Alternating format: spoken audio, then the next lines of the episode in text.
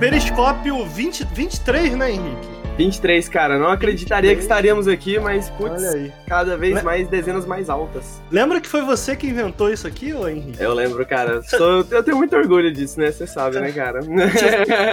Você lembra que o que inaugurou o Periscópio, o que inaugurou não, mas uma das principais atrações do Periscópio lá atrás, a gente não tinha os convidados. Quem inaugurou convidados no Periscópio foi o Henrique quando ele entrevistou o Pato. O Ganso. O Ganso. é verdade, é verdade. O Ganso foi o nosso primeiro entrevistado no Periscópio. É verdade. Então, tá todo mundo, todos os convidados estão seguindo esse legado, né, cara? o Henrique foi quem no, no, abriu a nossa mente, tipo, uau, realmente a gente pode. A gente pode trazer convidados, a gente pode conversar com eles. Porque o Henrique, o Henrique ele foi buscar o ponto de vista do Ganso, né, cara? Depois que o jogo do Ganso saiu, ele foi lá. Senhor Ganso, será que a gente poderia falar com você um, um, um instantinho? Senhor, senhor, o jogo do ganso foi desenvolvido por humanos. Qual a sua opinião sobre a maneira que os gansos foram representados no ah, jogo? Ah, não há nenhum direito conchego que seja abordado ou nessa questão. foi financiado com financiamento público. O senhor acha que esse é um caminho viável para a produção de arte e videogames independentes? Na verdade, nenhum sinal de que uh -huh. eu vou concorrer, me candidatar uh -huh. à presidência. A repercussão do jogo do ganso fez um favor para a comunidade dos gansos de maneira geral? Não há nada que. O senhor não quer responder? Não vou revelar isso à imprensa por causa da hierarquia. E eu acho que a pergunta que todo mundo quer saber é: o senhor considera que videogames são arte? Depende. Uh... Mas esse ganso fala mesmo? Ô, oh, se fala. Realmente foi lá e bater um papo com Não, como, como muito incel falou lá no post da, da Xbox, é importante ouvir os dois lados, né, gente? Olha aí! aí o, os dois lados da história, né? Então, tá aí pra mostrar qual é a importância de ouvir os dois lados. Eu fui lá entrevistar o Ganso. Vocês é, viram mano, como... É, essa história aí... Vamos entrar nela logo mais, mas primeiro deixa eu, deixa eu apresentar aqui meus convidados. Vocês percebam que eu ainda não sei iniciar um podcast, então eu peço ajuda. É, mas a gente tá aqui hoje com meu amigo Henrique, que. Banido do Henrique, do, do Twitter aí, né, Henrique? Banido do Twitter amigo. Mas, mano, a minha vida melhorou assim uns 200% essa última semana. Não tô nem com pressa de voltar pro Twitter, tá Olha tá ligado? Dilema das redes. Eu, eu, vejo as tretas, aí eu, mano, eu escrevo, aí eu vejo que eu tô na conta do Nautilus, aí eu falo assim, não, deixa pra lá. Não vou postar isso no Twitter é melhor. é, pra quem não sabe, é o segundo membro do Nautilus banido do Twitter. A gente teve lá atrás o Caio, né? Que ele foi banido do Twitter porque ele mandou a frase do filme Taken pra um amigo, que foi foi. I will find you. And I will kill you. E o Twitter entendeu que isso era uma ameaça era uma de morte. Ameaça. e ele foi banido. Agora a gente tem o Henrique aí, mas o Henrique não foi banido, não, né, Henrique? O que aconteceu, mano?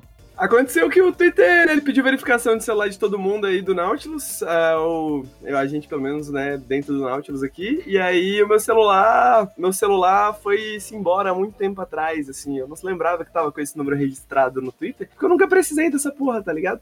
aí da primeira vez que eu preciso, não vai funcionar. Aí eu já, já, já tinha tido problema com a Steam com isso, mas com a Steam resolveu muito rápido, assim. Agora com o Twitter tá demorando, tá demorando. Mas tá aí, né, mano, em algum lugar da Terra Terra tem um, uma galera aí que não gosta muito da gente que tá comemorando. Eles foram efetivos. Eles não conseguiram. Porque é, é, é, a gente não sabe por que, que isso aconteceu, mas a conta do Nautilus e todas as, todas as contas vinculadas a ela, todo mundo que faz parte do Nautilus, que eu não sei o que aconteceu, mas. É, a gente não, não, não, sabe se foi um bagulho geral do Twitter ou se foi um ataque direcionado do hacker aqui, é. né, cara? Pode Sim, eu não um sei o que aconteceu, aqui. mas o Twitter falou que tinha acontecido uma movimentação estranha e que a gente tinha que confirmar que éramos nós mesmos e tal. Uhum. É, aquela... E o Henrique, brilhantemente, não, não conseguiu. Eu nem postei nada, cara. Passei uns dois dias assim sem entrar no Twitter direito, aí tô lá banido, nem aconteceu nada. Assim, Brilhante. Assim, mas... Aquela organização aí. lá do Persona 5, a Mad Jed. Parabéns aí, Henrique perdeu, perdeu essa aí. A gente tá aqui também com o meu querido Arthur Pieri. Pieri? Tá, tá certo? Pieri. Pieri. Arthur Pieri? Nossa, sempre falei errado também. Não, tudo bem, não tem problema não. É, é, é, um, é um nome difícil. É, é de onde? É, algum... italiano. Italiano. Olha aí. Italiano. Ah, o meu querido Arthur, que eu não sei se ele ainda. Ele no passado escreveu algumas coisas pro Voxel, né, Arthur? Mas É. hoje em dia ele tem lá o Neofism BR e ele participa também do meu podcast. Fala um pouco aí, mano, do teu trabalho na internet. É, é, fala pra galera aí quem é você, o que, que você faz. Primeiramente, obrigado pelo convite. É uma honra estar aqui com vocês, é, amigos e pessoas que eu admiro muito na internet. Eu sempre falo isso, gosto muito do Nautilus. E eu sou o Arthur Pieri. Eu escrevo, já escrevi pro Showmetech, pro Voxel. Comecei lá no Game Blast. E hoje em dia eu tô no Neo Fusion. Então vocês podem seguir o nosso trabalho lá no arroba. A gente tem videoanálise no YouTube. A gente faz conteúdo em streaming às vezes, né? Vamos voltar com um pouco mais de, de força aí nas próximas semanas. A gente tem podcast também e principalmente conteúdo em texto no www.neofusion.com.br. Também sou membro fixo do meu podcast, do meu Nintendo, né? Lá a gente fala bastante sobre jogos da Nintendo. A gente já falou sobre Super Mario 64, da nova coleção do Super Mario 3D All Stars, por lá. E em breve a gente vai ter mais dois episódios falando dos outros dois jogos, né? Que é o Sunshine e o Galaxy. E, e o Galaxy que hoje eu, eu vou trazer para comentar um pouco com vocês. E eu também tô é, trabalhando, fazendo uns freelas pra Editora Europa. Então eu publiquei meu primeiro livro a convite deles e tá na pré-venda atualmente, que é um guia detonado de Super Mario Galaxy. Então eu joguei muito. Eu joguei o jogo no Wii, aí quando saiu eu joguei no Switch e logo em seguida para poder é, aprender tudo sobre ele e pesquisar tudo e fazer tudo para realmente é, detalhar com minúcias todos os, os segredos e, e dicas valiosas para esse esse jogo que é uma obra-prima, né? Não tem nem o que falar. Muito bom. Gente, muito eu bom. acho isso incrível conhecer uma pessoa que fez um detonado, porque eu sempre tive pra mim que não existia uma pessoa que jogava e fazia um detonado. Eu sempre tive pra mim que a empresa vazava as coisas assim pra alguém fazer que não era possível. Então agora é real, é real isso. Sim, eu ia, eu ia até comentar. A gente traz aqui, o pessoal sempre pergunta, né, pra quem, pra quem a gente traz como que entrou nesse meio, como que, como que é produzir e tal. A gente já trouxe aqui a Clarice, que trabalha ah, com suporte para para empresas é, de videogame. A gente já trouxe aqui, né, jornalistas, apresentadores e tal. Então eu, eu fico curioso e não, não sei o que você pode dizer aí por trás do processo. Mas primeiro, antes de perguntar sobre o processo de fazer um detonado, eu queria endossar aqui o trampo do Arthur lá no Neofusion, cara. É, inclusive saiu um texto recentemente do Gujamin que eu quero ler, do Watch Dogs. E são textos muito legais, cara. São muitas vezes alguns ensaios também, textos de opiniões. São muito bacanas, eu recomendo de verdade pro público aí do Nautilus, pessoal que gosta do nosso conteúdo. Eu acho que tá bastante em linha com o tipo de coisa que a gente é, propõe aqui no Nautilus também, produz. Então fica aí o convite para vocês conhecerem o Neofusion BR.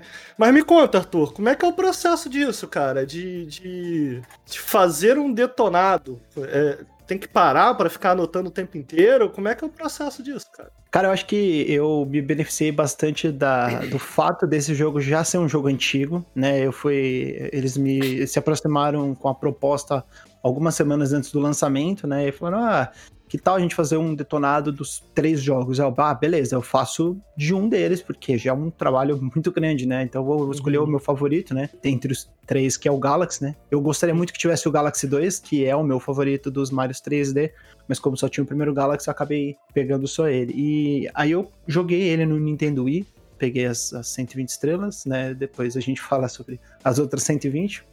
Mas eu peguei as 120 estrelas, fiz tudo, e depois é, eu recebi uma, uma chave da, da, da, assessoria de imprensa da Nintendo e eu pude jogar no Nintendo Switch para fazer a captura das imagens.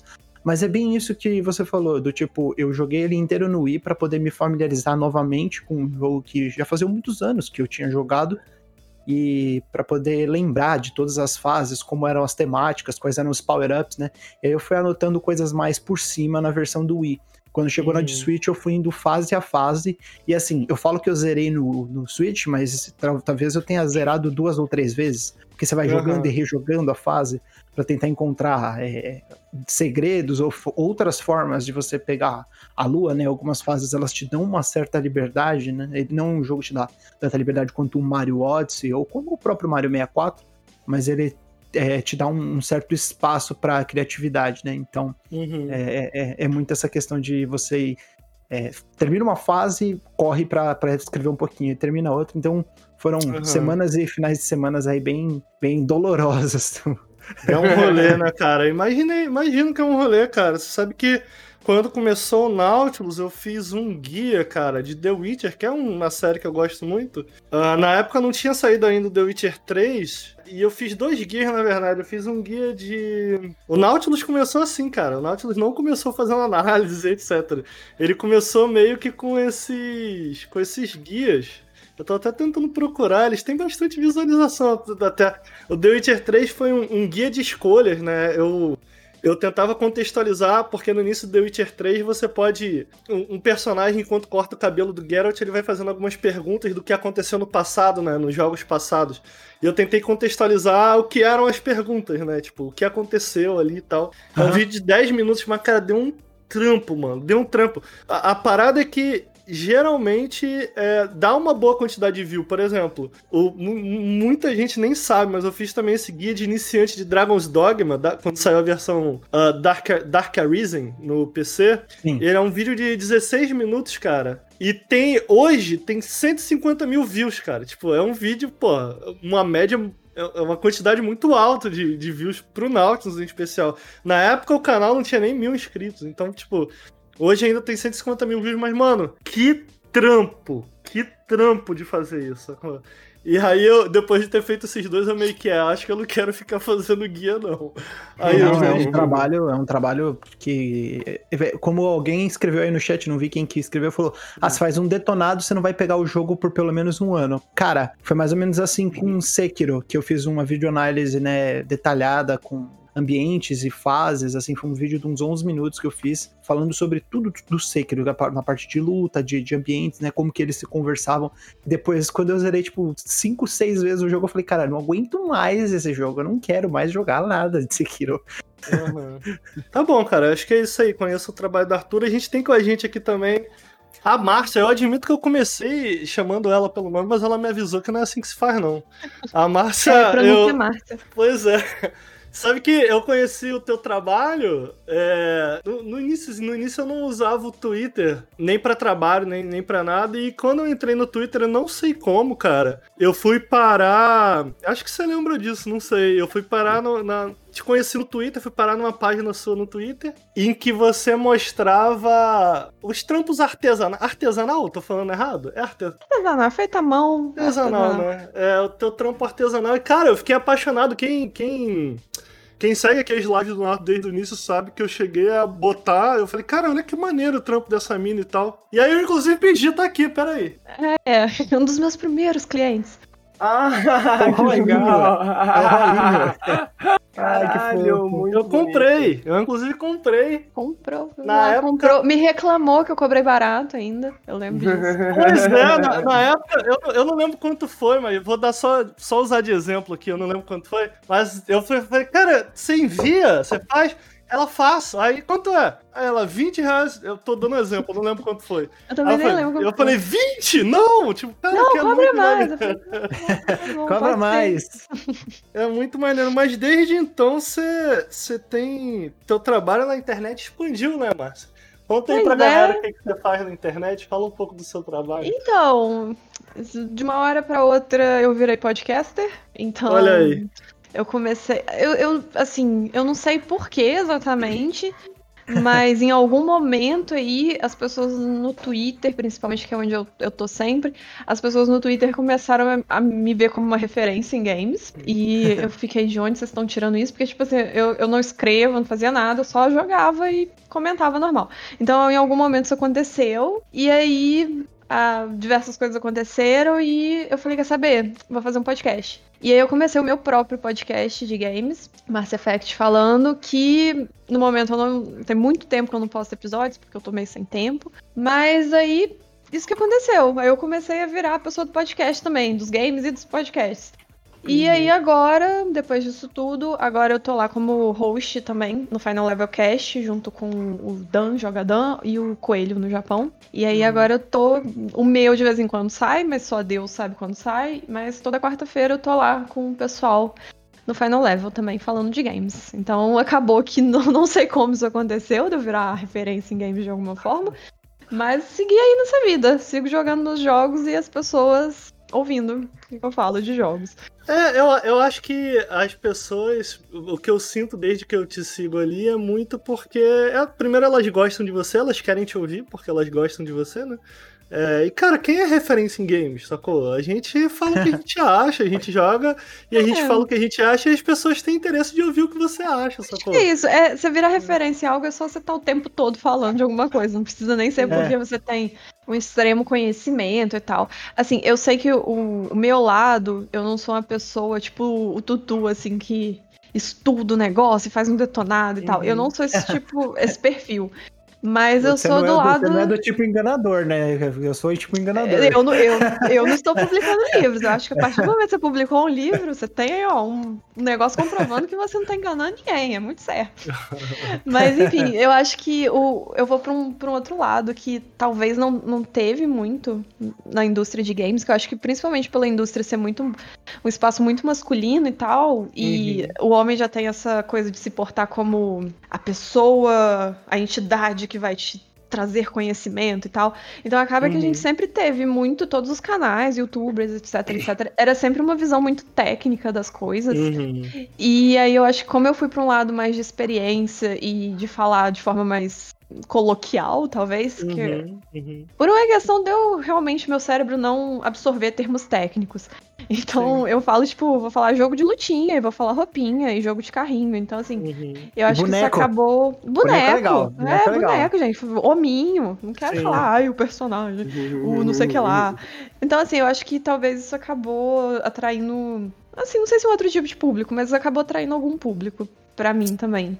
Eu acho que tem também, inclusive eu quero te perguntar isso, eu acho que tem também o rolê do tipo, a gente, inevitavelmente, quando a gente fala de videogame e a gente tem outros interesses, a gente acaba misturando as coisas, né? Então, pô, você desenha bem pra caramba, você faz esse trabalho artesanal maneiro pra caramba, inevitavelmente, né, o teu ângulo vai ser um pouco mais desse ponto mais artístico da coisa, sabe? De, de ter, e eu digo artístico, eu digo de, de repente, enxergar coisas que, sei lá, eu Visão. programava, não, não vou ver, entendeu? Uhum. E aí isso é natural seu, sacou? Não, eu acho que é um negócio que, assim, é, agora que tem muito tempo que eu não gravo meus episódios, e aí eu tô num, num podcast que tem um formato completamente diferente do meu, eu, eu sinto muito isso, e aí, assim, é a minha experiência, mas eu, eu acredito que, que realmente é um, um fato, que não tem muita gente abordando games dessa forma, mas, mas com uma visão um pouco menos técnica, talvez indo mais pra experiência. Eu acho que talvez agora, com, quanto mais em holofote tá os indie games, eu acho que isso acaba rolando de, da gente levar mais pro lado de experiência e tal. Vocês são um canal que faz isso muito legal, da forma que aborda fazer review e tal, principalmente quando é jogo indie e tal, aborda mais esse lado de experiência, mas geralmente a gente vai muito pro técnico e, enfim. E eu acho isso maneiro, ô, ô Márcio, porque tem, tem uma galera querendo uh, falar de videogame de, cara, de diferentes maneiras, de diferentes formas, sacou? É, e eu, eu acho que isso acaba, é, como você fala de videogame com, com até humor, eu diria, né? Você, é- eu acho suas, suas postagens muito engraçadas. Ah, e de uma forma mais descompromissada, sacou?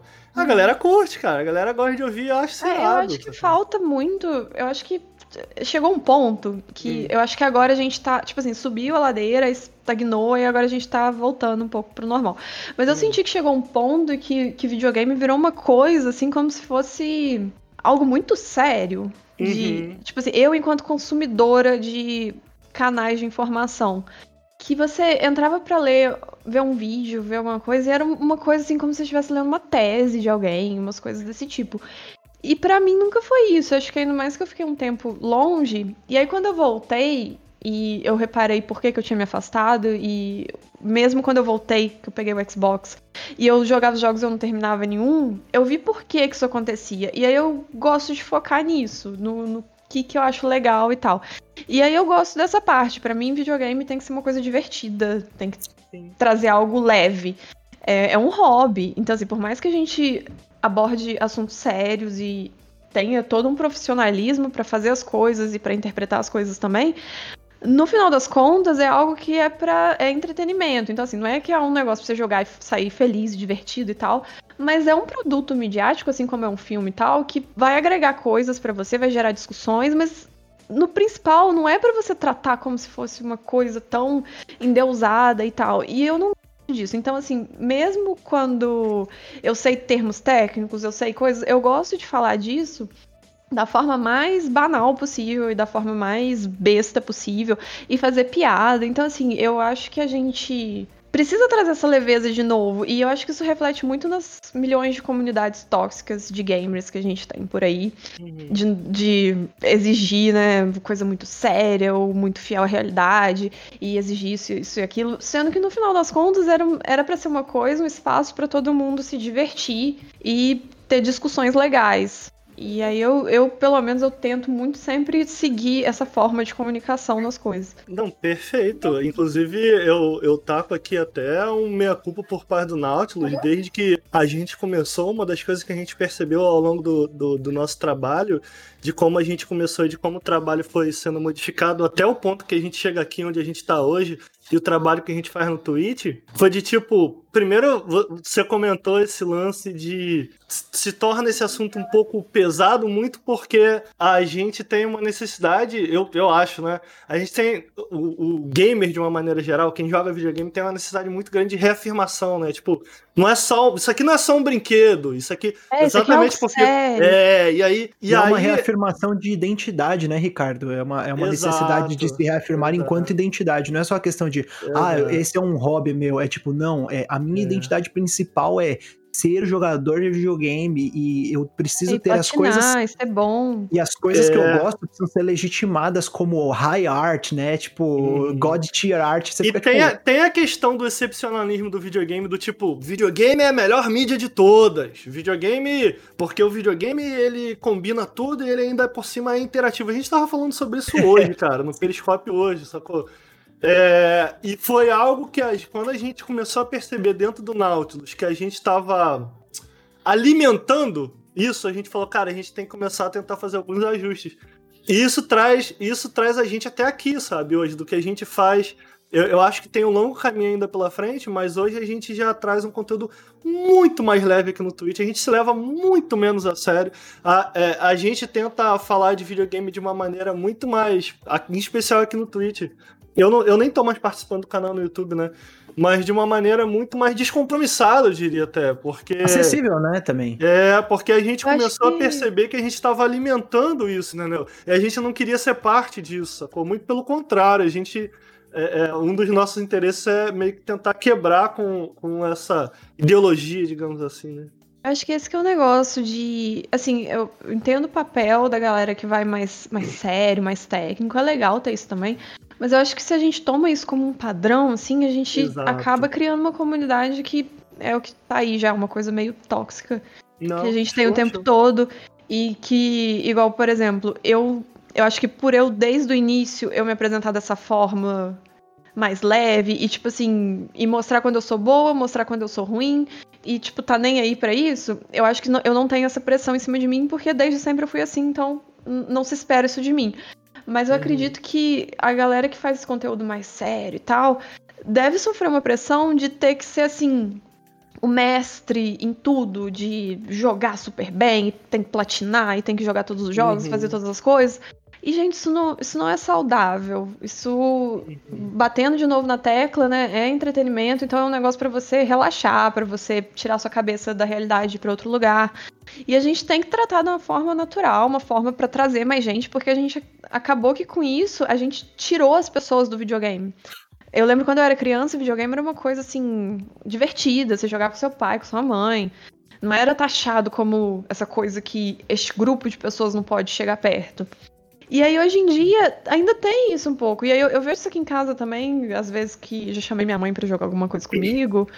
E aí ela ficou nesse, não, eu sou ruim, eu não, não posso, não gosto. E aí quando você senta e a pessoa joga, ela se diverte, ela vê a coisa de uma outra forma. E aí você pensa assim, uhum. poxa, quanta gente não tá se afastando disso por causa de uma bobeira que alguém e várias pessoas foram perpetuando que é algo sério e tem que ser bom e tem que ser sabido e etc. Então uhum. eu acho isso uhum. muito errado. O que eu puder fazer pra gente tirar esse pensamento, eu estarei gritando aí. Pô, achei muito massa o relato. E tem, tem alguns. Tem alguns. É, alguns pontos aí que eu acho interessante a gente tocar também, inclusive que vai mais ou menos de encontro com uma parada que aconteceu hoje, que é por você estar tá fazendo esse conteúdo uh, que entende videogame de outra maneira, né? foge um pouco da curva, e por você também ser mulher na internet, eu imagino que tem muito hate, tem... Eu pelo menos vejo de vez em quando, pinta lá, você posta umas, umas prints e dando risada e tal. É, eu sei que é, não é, é, um, é um caso um pouco diferente, no, pra mim pelo menos, mas muitas vezes eu sofro algum hate por Uh, por ter me colocado contra essa galera muitas vezes, uhum. em especial ali no caso do Mil Grau. Muitas vezes eu, eu, tem aqui e ali algumas coisas relacionadas a racismo e tal. E tem dias e dias, né? Tem dia que você tá risado e tem dia que você fala, puta que merda, né? Que, que, que bagulho chato e tal. Uh, isso rola com você? Eu acho que isso vai de encontro também um pouco com algo que, entrando aqui, eu tava feliz e alegre para é, fazer o periscópio. E Todos a gente teve. Pois é, a gente teve a notícia aí que o Xbox Brasil afastou a Isadora Basile uh, como apresentadora do canal oficial do Xbox. Ela tinha sido contratada pelo Xbox. Uh, faz pouco tempo, não sei setembro, quanto tempo. Foi setembro. setembro né? Ela, inclusive, esteve aqui com a gente. Ela fez a live da Among Us, ela fez com a gente. Uh, e, né, tiveram. Só por ela ter sido anunciada ela sofreu uh, diversos tipos de assédio, uh, indo a extremos como ameaças de morte e ameaça de estupro e tal. Então, uh, você vê, eu acho que só por você estar tá fazendo o teu trampo da maneira que você faz, muitas vezes você nem precisa fa falar disso, já já, traz já, já traz o público mais para próximo de você e faz com que a gente naturalize, normalize, porque ainda é uma parada muito tomada por homens, geralmente homens brancos e tal. Uh, você sofre hate por conta disso? Você já sofreu alguma não, coisa desse tipo? Não? Eu acho que. Eu acho que é muito pouco. Eu sofro uhum. muito pouco hate ah, mesmo. Que massa. É, tipo assim, contra mim especificamente, igual é o caso da Isadora, porque o dela uhum. foi uma uhum. coisa, tipo assim, contra ela. Então qualquer uhum. coisa que ela falasse, era deixa para ir alguém lá encher o saco dela. Comigo isso não acontece. Comigo acontece, às vezes, de algo específico que eu falei. Mas, assim, é muito uhum. raro. É, é, aí, tipo, por exemplo, eu, eu não sei se talvez porque eu tenho essa. Ah, não sei, eu sou meio, meio debochada, meio afrontosa. Sim, mas é a melhor maneira, se... cara. É, é o jeito de se lidar, porque se você fica se doendo, aí o povo hum, acho que conseguiu uma coisa. Mas assim, isso é meu natural. Isso nem é tanto uma coisa que. uma postura que eu assumi para lidar com as coisas na internet. É meu normal, eu sou debochada mesmo. e, e, eu não ligo, eu realmente, tipo, não me afeta uhum. diretamente, porque querendo ou não, a pessoa te falando uma merda na internet te afeta em algum nível. Não tem como falar que é 100% impassível. Mas assim, no nível mais mais, sei lá, superficial, pelo menos, não me afeta tanto de na hora ali eu ficar doída. A minha reação na hora é xingar em cima, é reclamar em cima, é, é rir, uhum. enfim. Então, assim, diretamente eu não recebo. Às vezes que eu recebi, e aí é em cima disso de é algo pontual que eu falei, geralmente é de gente que não me segue. Então, assim, uhum. alguém apareceu o tweet na timeline da pessoa e a pessoa decidiu falar uma coisa nada a ver. Tipo, acho que uma das vezes que foi a coisa mais nada a ver que me aconteceu foi uma vez que eu que eu postei um trechinho de um clipe de eu jogando Super Mario. Uhum. E, e, eu tava morrendo 500 vezes, uma morte muito idiota. E, tipo, eu tava postando rindo que eu tava morrendo. E, gente, pelo amor de Deus, todo mundo pegar Super Mario vai pegar e vai morrer mesmo. É muito difícil a pessoa já pegar ali de primeira e, e não morrer. Ainda mais depois de tantos anos, a gente acostuma, né, com os jogos diferentes. A gente vai estranhar o controle, vai morrer. E eu tava rindo disso. Uhum. E aí veio a galera, tipo, me ensinando a jogar. Ah, meu pai. E aí era gente que não me seguia mesmo. É, e eu fiquei assim, amado, eu sei apertar os botões. Uhum. Aí, aí foi assim, e era sempre uma galera que não me seguia. Aí teve também o caso do Death Stranding, que hum. até hoje eu, eu, eu. lembro. Ah, eu, eu não lembro, dessa... eu não lembro desse. O que, que rolou? Você não lembra? Não. Ah, é, uma, é um constante, na verdade, rola ah. até hoje, eu acho. É porque eu peguei pra jogar Death Stranding, só que, ah. na verdade, assim, eu estava no hype, Aí eu uhum. deshypei. Aí quando foi chegando perto do lançamento, eu hypei de novo. Uhum. E, e aí eu comprei o jogo, fui jogar, só que assim, a galera tava naquela onda, ai, é uma obra-prima, é a uhum. melhor coisa do mundo. Isso antes do jogo sair. Aí eu já uhum. comecei a ficar meio assim, Como que você tá falando que é uma obra-prima? Um negócio que nem saiu. Aí tá. Aí quando saiu, e, e eu- a minha expectativa tava lá em cima, porque todo mundo ficou nessa, né? O melhor jogo do mundo. E eu joguei, eu não gostei. E Uhum. em nenhum momento, isso que é o mais legal, em nenhum momento eu falei que o jogo era uma bosta. Eu falei que eu não Uhum. gostei e que eu estava achando horrível jogar, o que é completamente diferente de eu falar que um jogo é ruim. Sim. E aí, teve um povo que se doeu de eu falar isso. E quanto mais as pessoas se doem de eu reclamar de Death Stranding, minha experiência pessoal com Death Stranding, não é nem do jogo em si, mais implicante com Death Stranding eu fico. Então, assim, Uhum. cada oportunidade que eu tenho de fazer uma piada com Death Stranding eu faço, por causa disso. E aí, tem um povo que se doeu. E teve um caso em específico que essa pessoa foi a única pessoa que eu acho que partiu pro pessoal. Que ele decidiu me dar. Foi um dia que eu reclamei de Death Stranding, tipo assim, nossa, é um jogo só de andar. Acho que alguma coisa bem genérica, assim, que eu reclamei. E aí ele decidiu me dar um RT comentado, reclamando que. Ai, que não sei o que lá. E me chamou de a fada dos podcasts. E aí O que, eu que fiquei assim, significa? É isso, um isso, assim. título, né? Você compra. É, porque, assim, nossa, vocês, a fada do podcast de vocês, que tudo que ela fala é amém, não sei o que lá. E eu só, tipo assim, gente, eu estou dando minha opinião pessoal, o que, que vocês querem que. Uhum. Você pode concordar ou discordar. E aí ele começou a me xingar, eu acho, teve umas coisas assim. E eu fiquei, filho. Ai, gente. Calma. E aí, É, tipo, isso rola. Aí, eu, assim, é umas coisas muito aleatórias. Teve um hate, um hater meu aí, uma pessoa que fez um perfil especificamente pra me mandar ir lavar o cabelo chinelo e Isso eu cuidar da minha lembro. higiene. Eu lembro disso. Ah, porque o, o cabelo, o cabelo dela tá todo bagunçado. Meu cabelo tava bagunçado, a pessoa achou que era falta de lavar, que a pessoa não sabe diferenciar Ah. um cabelo que precisa de um pente de um cabelo que precisa de lavar. Ai, Aí todo Deus. dia a pessoa criou um fake só pra isso e seguiu todas as contas do Kojima, todas as contas que tinha Kojima no nome, a pessoa seguiu. Ah, é? E, e era isso. Mas aí, tipo, uns hate muito específicos, assim, foram poucas vezes. Aí eu acho que talvez, como. Eu acho que eu, eu tenho algumas teorias de por que, que eu não recebo tanto hate, né? Hum. Que eu acho que é por causa do, da minha reação a hate, que sempre é de debochar em cima, e, e todo mundo debocha junto, que sempre é umas coisas muito nada a ver. E de, de eu também não estar tanto no- numa comunidade muito tóxica, né? Tipo, igual a Isadora tava ali no meio do formigueiro. É do- verdade. do vespeiro, é né? verdade. É, aham. E, e por, por eu já ser dessa coisa, tipo assim, eu não me coloco como uma especialista em nada, nem como nada demais. Então, tipo assim, o que sair de mim é lucro. Então, eu acho que é algumas coisas que talvez ajudem. Ou talvez essa galera ainda não me descobriu. Eu não Ó, sei eu vou, exatamente. vou falar uma coisa aqui, é, que a Márcia falou, ah, eu não sou especialista em nada.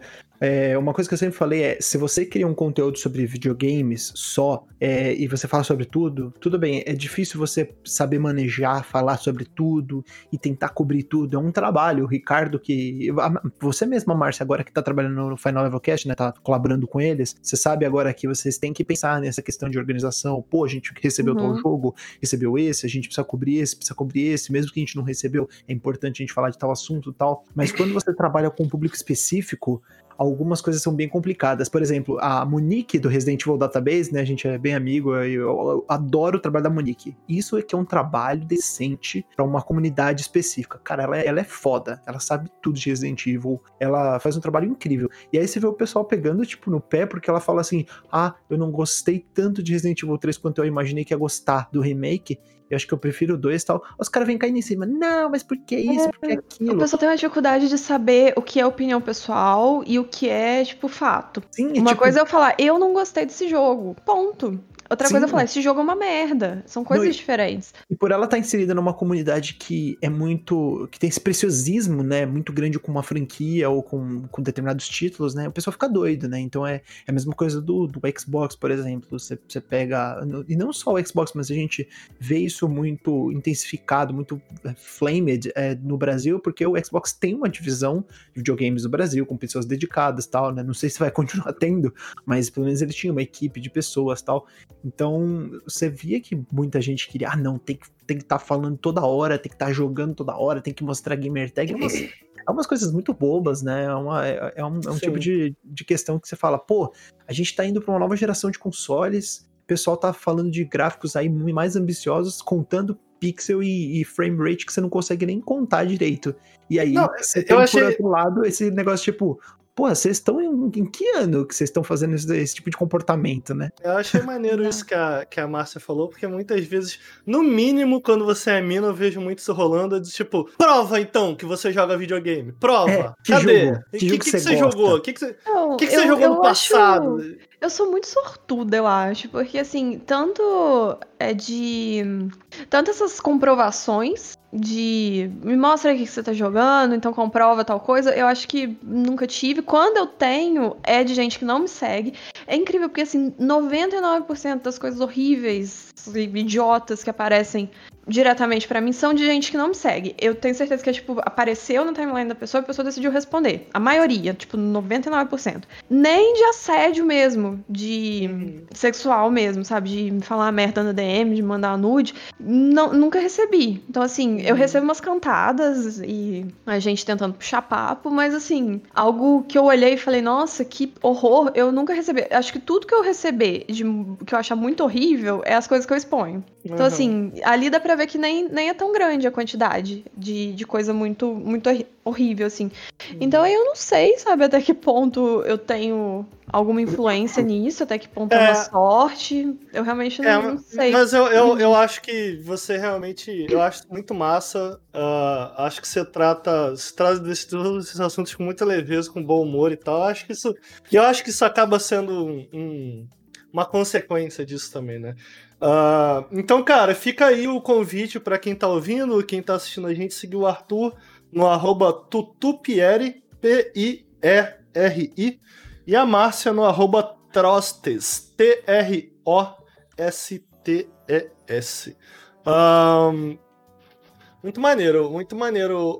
Isso daí que você tá falando, Márcia, dá, dá pra gente ficar conversando algum tempo sobre isso, né?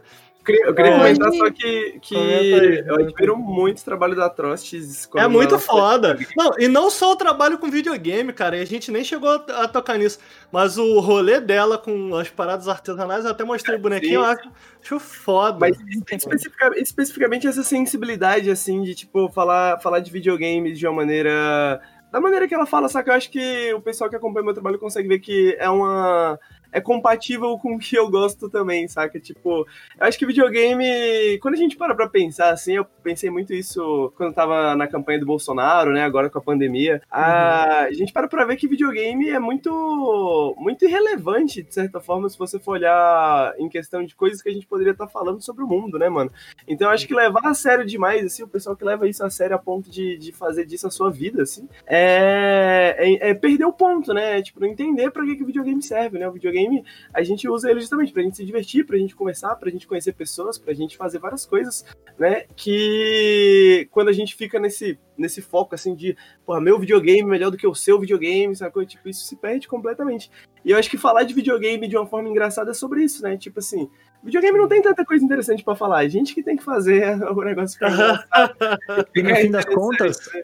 A coisa mais importante que eu acho que, independente de como o nosso, como a gente alcança o nosso público, né? Imagino que o, vocês tenham um alcance muito maior do que.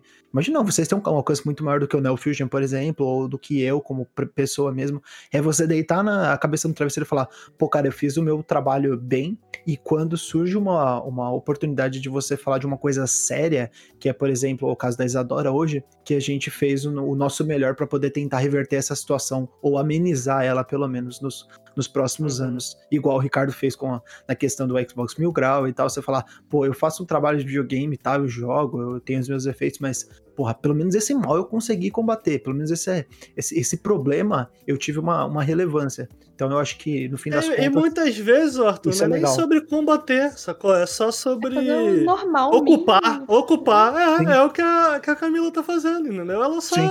Entendeu? Não, não tá entrando na porrada com ninguém. Ela tá ali, ela tá fazendo o conteúdo dela, ela gosta de videogame, ela tá jogando e posta Sim. umas piadas lá e tal. E é isso aí, cara. Enfim. Máximo respeito. Eu não lembro quem que eu ouvi uma vez falando, mas assim, em relação a todas as lutas de minorias, né? Que uhum. acaba que a gente tem muito, muito palco para minoria para falar sobre ser minoria. Então, tipo uhum. assim, a gente sempre convida mais negro para falar sobre racismo, a gente convida mulher para falar sobre como é ser mulher em tal espaço e, enfim, e aí vai. Só que, tipo assim, dar espaço pras minorias é a gente falar normalmente, a gente falar das coisas como todo mundo tá falando. 100%. Isso é dar muito espaço também. Então eu acho que assim, a gente ocupando os espaços, falando coisas banais, porque acaba que da minoria também a gente exige um nível maior do que da galera que não é a minoria. Então, tipo assim, eu quero estar ali falando de videogame e eu quero falar, tipo, da minha forma, eu quero falar de eu ser ruim e eu quero falar, sei lá, fazer uma piada besta. É isso que eu quero fazer. Eu não quero estar o tempo todo falando como é ser mulher na indústria, como é eu enquanto Sim, mulher, tal sim. coisa. Então, assim, É, eu, eu depois, pós o rolê todo ali do Mil Grau, eu fui convidado pra uma porrada de mesa. Tá, e aí, do que, que a gente fala? Ah, racismo na indústria. E eu, tipo, eu aceitei mais três. Na quarta eu falei, mano, tá bom, né? Porra, tá bom já, me convida pra falar de outra coisa. E os convites não chegam, né? Isso é engraçado, tipo, os É. convites pra falar de qualquer outra coisa não chegam. Então, uma coisa, até por eu ter sentido isso na pele, mano, uma das coisas que eu tento fazer aqui, quando a gente a gente já trouxe algumas pessoas trans aqui pra conversar com a gente. É, cara, vamos só falar de videogame? Sacou? Vamos... não precisa bater na tecla de- sabe, de ser isso. Tipo, eu não sei, assim, eu acho que é importante a gente falar também, mas não só isso. Tipo, convida, convida, convida trans, convida negro, convida mulher pra falar de coisas que você convidaria um cara branco. Então, assim, convida normal. E quando tiver essas pautas, convida também. É importante todos os aspectos. Mas principal no banal. Convida mais no Sim. banal. E, e aí, inevitavelmente, assim como essa conversa que tá acontecendo, a gente não combinou de conversar nada disso, né?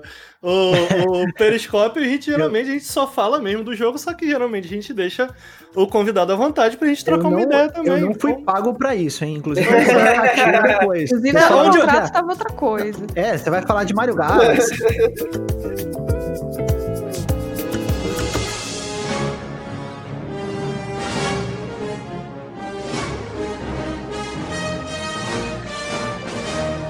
Pode crer, mano. Então, pô, ô Henrique, de repente o cara tá querendo comprar aí um Rotas, né, Henrique? Igual a gente falou no, no Star Wars, que a gente A gente, eu Exatamente. só tô fingindo aqui que a gente tá falando isso no início do programa. O cara que quer comprar um Rotas, que a gente vai falar um pouco mais ao longo desse programa, né, Henrique, do Star Wars Squadrons. O cara que de repente quer falar do Super Mario, quer, quer conhecer o Super Mario 3D All Stars, que, que a gente vai também falar durante esse programa. Onde que ele vai, Henrique? Pô, cara, tem um site muito bom chamado Promobit. Não estou Olha falando aí. isso porque eles estão patrocinando a gente nesses dois meses É bom agora. mesmo. Sacou? Não é o site bom, é bom mesmo. Ah, É tá bom vendo? mesmo. Ó lá. Ah, A no- nossa convidada não nos deixa mentir que o site é bom mesmo. ah, e, a gente, e a gente não combinou, hein? A gente não combinou, cara. A gente Eu não usei combinou. muito. A gente, Olha a gente muito. quase esqueceu de, de, de dar o recado aqui, cara. Imagina É se a gente ia combinar isso antecipadamente, se a gente tem essa Esse, organização. esse recado era pra acontecer duas horas atrás, mas pra quem tá ouvindo. Enfim. Pra quem tá ouvindo o É, podcast, vai dar no mesmo. O tempo é relativo, exatamente. O Promobit ele é uma comunidade de promoções, né? Então a- a- as pessoas da comunidade, você vê uma promoção legal, você pode enviar lá pro Promobit e as, muitas pessoas fazem isso. E essas promoções elas são verificadas pelo, pelo pessoal da equipe do Promobit para garantir que as, as promoções são justas, né? Que as promoções são realmente boas, que elas são legais, né? Que tá tudo certo tudo mais, que você não vai ser engabelado no negócio. E você consegue encontrar de tudo lá, né? Desde geladeira até um, um rotas, né? Pra você poder jogar aí o seu Star Wars Squadron e até ir pra Exato. drogas mais pesadas, tipo Elite Dangerous e coisas do tipo assim, né? Quem sabe? De repente, montar um PC gamer aí. Exatamente. Enfim, essa loucura E o, toda. e o negócio mais legal pra mim também, que é o que a Márcia comentou, né? Se você tem alguma coisa que você tá afim, mas não tá em promoção, você pode marcar lá pro Promobit te notificar. A no Márcia futuro. comentou? Eu não ouvi, não. Ela A Márcia comentou, ela falou, É. notificar ele te Ele notificar. Ah, notifica. olha aí. É? Olha aí, eu tô escutando tudo, cara. Eu em fiquei, eu lugares. queria, eu queria comprar uma cadeira gamer, mas não Olha rolou. aí. Hum, olha aí, você pode procurar uma cadeira gamer, tá lá a Não, tá lá, quando tá você vê o notificação. preço, aquele, aquele preço, né? Quando. Aquele Então é preço. sobre isso, cara. Sobre De isso, repente- sacou? De repente você tá com 200 conto no bolso, ó, isso acontece às vezes, Exato. sacou? Às vezes, às vezes você se Foi isso que encontra com aconteceu 200 comigo. no bolso, e aí aparece a promoção, você fala assim, tá aí o momento de cadeira gamer. Ó, de repente você gosta da Márcia, quer ser como a Márcia, entendeu? Quer comprar lá uma cadeira gamer igual a da Márcia, você vai lá pra quem tá aí. Da. da... De repente você quer me comprar uma cadeira gamer? Olha aí, é uma boa ideia também. Envia pra Presentear a Márcia. pessoa que você gosta. É uma boa, é uma Compra boa. na promoção ainda, mano. Faz o É presente e boa. ainda economiza no presente, olha aí. Pra quem tá só ouvindo a gente, a gente vai deixar os links na descrição deste episódio. Pra quem está nos assistindo agora, você pode dar exclamação Promobit ou até mesmo tal qual, veja só. Assim como a Globo fez no Big Brother, você pode apontar o seu celular, irmão. Chique? E pegar aí a, a- a- Como é que é o nome? O QR Code, QR que ele fica Code. aparecendo de vez em quando aí na tela. E essa é uma maneira de você dar uma ajuda pra gente aqui. Você de repente, pô, não tem como é, ajudar na campanha de financiamento do Nautilus. Não tô com grana também esse mês pra dar um sub, ou então seu, seu sub você deu pra outra pessoa. Mano, você clicando nesse link aí, baixando o Promobit no seu celular, você ajuda horrores e fica aqui o nosso agradecimento também ao Promobit por a- é, acreditar na gente, né? Muito, muitos poucos dessas marcas, elas acabam valorizando o criador de conteúdo pequeno e médio. Então, muito bacana que a Promobit está ajudando a gente aí. E graças à Promobit a gente conseguiu coisas, por exemplo, como o senhor Lucas que vai comprar aí. No caso, só ele vai se divertir com isso, mas é alguma coisa, né? Ele vai comprar aí um PS5 graças a, a essa parceria que a gente fechou aí com a Promobit. Então conheçam o Promobit, vocês podem ajudar o Nautilus a Poxa, gente, me Promobit bota também. aí na parceria também, né? Quero comprar um PS5 para as pessoas virem reclamar que eu comprei um PS5.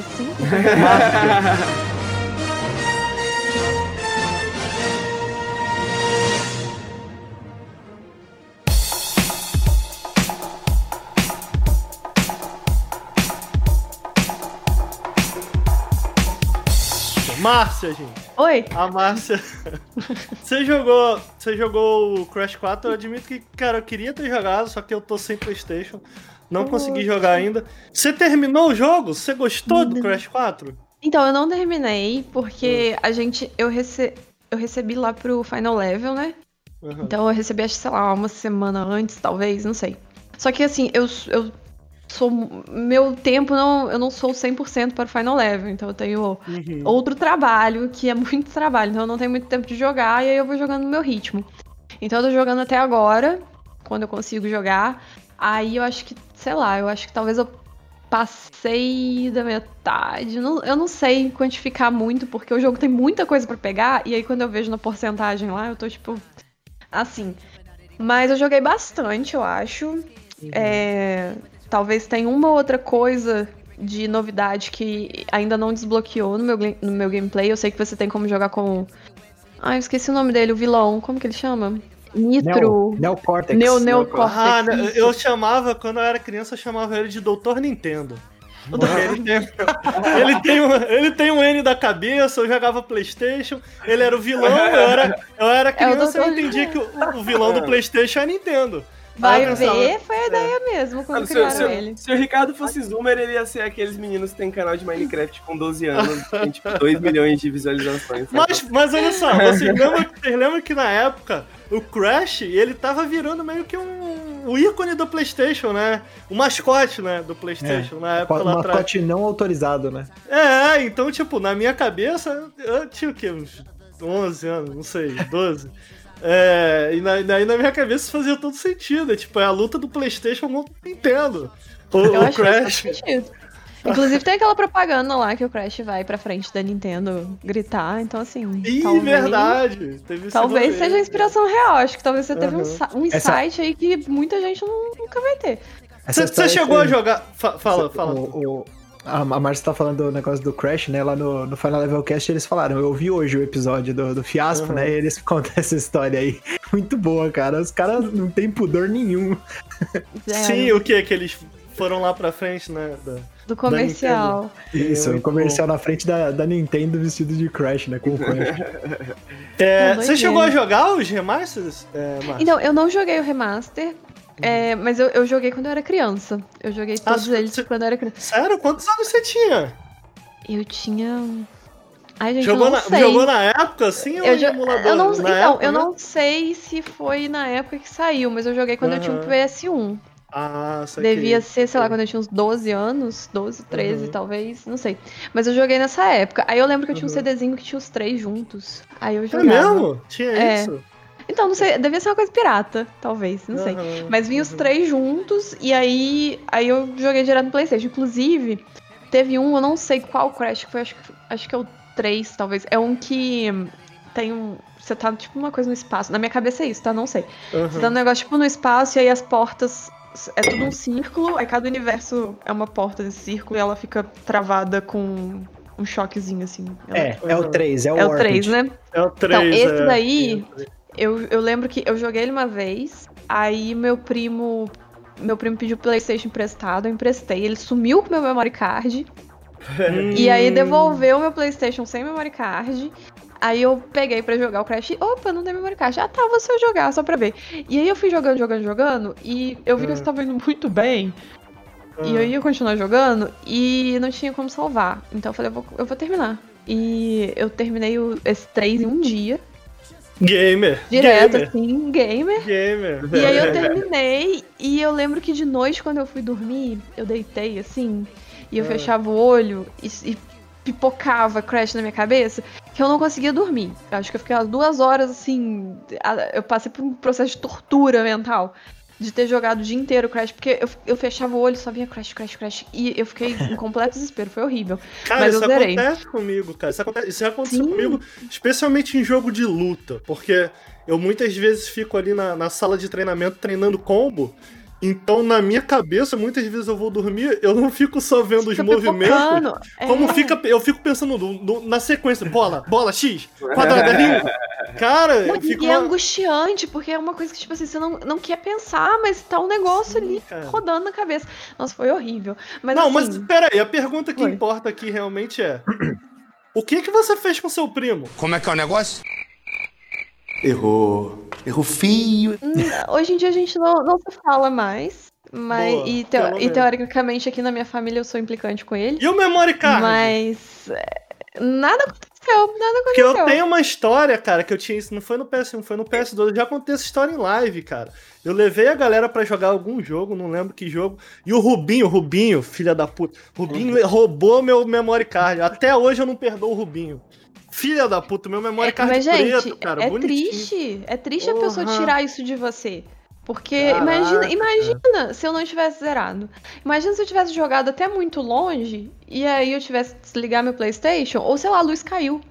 E aí no dia seguinte eu sumiu meu jogo. Isso não se faz com uma pessoa. Não Ah, se mas faz. o, o PlayStation 1 sem memory card, com apenas um controle e com aquele defeito que você tem que virar ele de ponta cabeça, é canônico na história O meu, do o meu tava com um defeito que era no botão. Não sei se é esse Ah. mesmo defeito. Porque eu não tinha amigos que jogavam, então tudo eu tinha que me virar sozinha.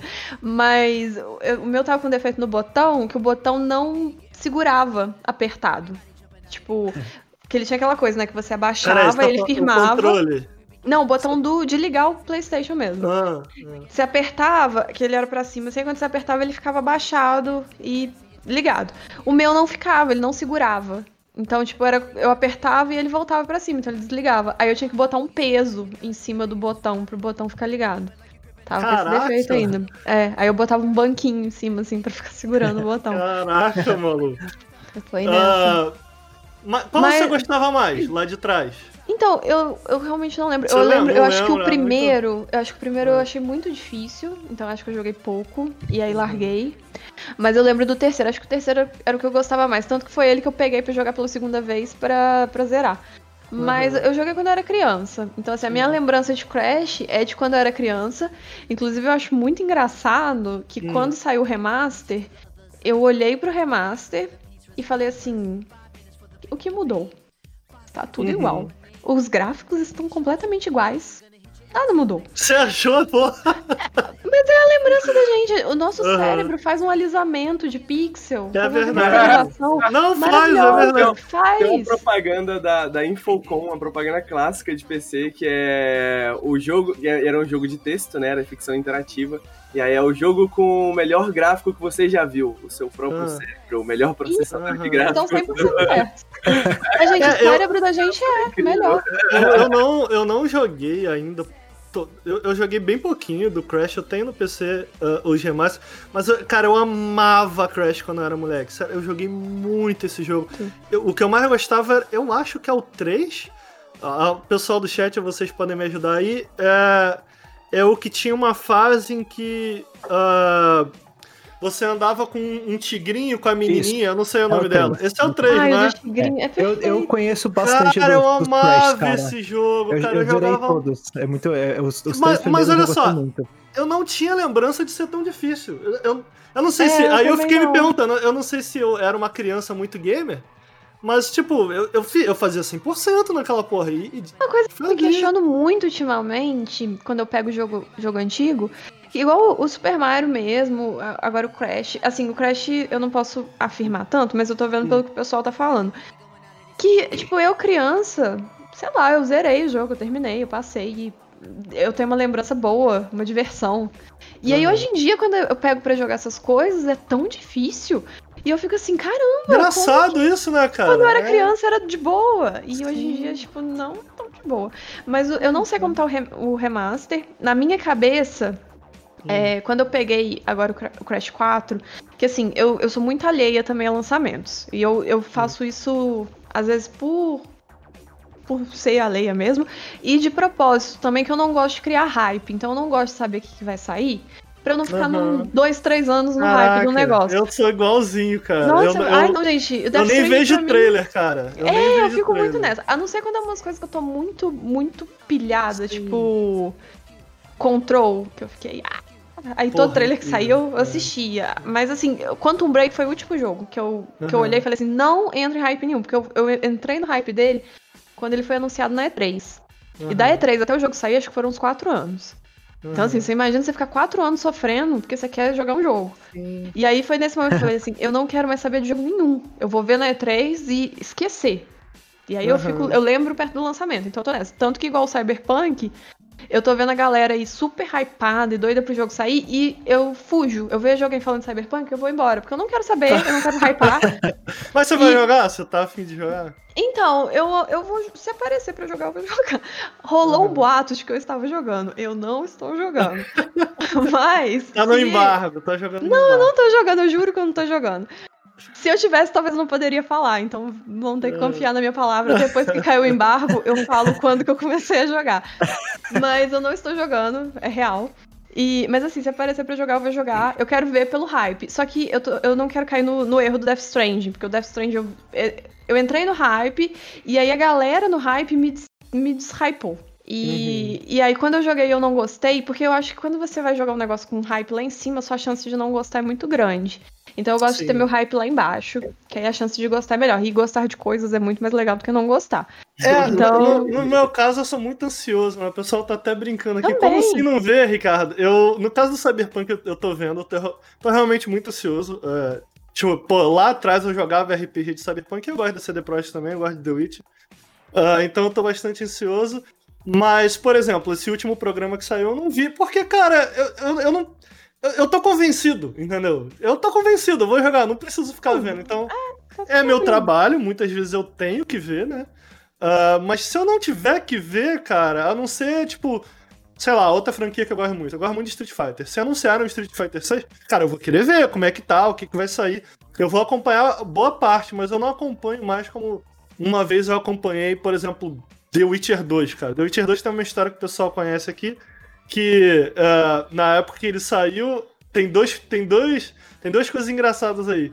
Que ele saiu. Não, esse foi o The Witcher 3. O The Witcher 3 ele saiu no aniversário do meu namoro. E aí. Eu tinha que jogar The Witcher 3, né? Te- Teve que, teve que haver Amor, uma um presente pra você, The Witcher 3. Teve que haver um entendimento aí, né? Mas mágoas, mágoas permanecem. É, e no, no lançamento do The Witcher 2, eu fiquei tão enfornado jogando The Witcher 2 que quando eu abri a porta, minha mãe tinha colocado um prato de comida debaixo da porta, porque eu não saía do quarto pra nada, tá ligado? Quarentena Então, assim, antes de ser legal, né? Eu não sou mais este homem, eu não sou mais este homem. Ricardo era gamer Então- de verdade. Hoje em dia, hoje em dia eu tento. Hoje em dia hoje- rasgou a carteirinha. É, hoje em dia eu falo, porra, cara, melhor não, né, cara? Melhor não, isso, ficar cara? tão ansioso assim com uma parada, melhor. Não, gente, é muito ruim. É Mas o, o Crash 4, agora, eu, eu juro, eu não sabia que ia sair um Crash 4. Não sabia. Eu fiquei sabendo um dia que o, o Dan, lá do Final Level, virou e falou assim: A gente recebeu a demo do Crash 4, você quer jogar? Ah, manda aí a demo, deixa eu jogar. Aí era só a demo. Aí eu nem joguei. Eu peguei pra jogar, só que a demo começa numa fase de gelo. Aí eu não queria passar por esse transtorno. Tipo assim, o dia inteiro trabalhando, a cabeça cansada. Aí você vai na fase de gelo de cara. Aí eu falei, ah, eu não quero Aham. passar por isso. Aí eu nem joguei. E aí, quando foi na semana seguinte, eu acho, ele falou assim: ah, agora a gente tá com a chave, então joga, joga aí. Aí eu, beleza. E eu não sabia. Eu, real, não sabia que saía um Crash. E eu não sabia nem que ia sair tão perto, assim. Tanto que eu achei que a demo ia ser, demorar mais um tempo pra sair. Mas aí eu tava nessa, tipo, não faço a menor ideia. E o Crash, acho que o último que eu joguei, nem joguei, joguei não. Eu joguei quando meus primos vinham aqui pra casa, que eles traziam o Play 2. Aí tinha aquele Crash Titãs, alguma coisa assim. Eu Era jogava com eles. Era legal de jogar É. com a galera e tal. Aí eu jogava com meus primos, mas assim, não era nada demais, não. Foi o último que eu joguei. Então, nem se me falassem que ia sair um Crash, eu ia botar muita fé, porque eu lembrava, pra mim, eles iam tentar seguir essa. Uma coisa diferente dos que eu jogava no PlayStation 1. Mas aí, enfim, aí peguei a chave, fui jogar. E aí, já na primeira fase, eu já. Putz, é isto. Amei. É, Aham. era é exatamente isso que eu lembrava desse jogo. Então, eu não vou afirmar que ele tá igual aos primeiros, assim, mas ele correspondeu 100% à minha lembrança do que era um Crash. Então, eu acho que assim que é uma continuação boa. Um jogo que quando você joga, você fala, sim, isso é Crash, eu estou jogando Crash. E, e caramba, tá tipo assim, eu tô amando muito de verdade. E as primeiras fases, elas estão. O visual, né? Tá bem do estilo do que eu lembrava muito do Crash quando eu jogava quando era criança. E aí vem toda aquela carga de nostalgia que a gente, pelo menos quem jogou, tem. Então, assim, eu fui não esperando nada.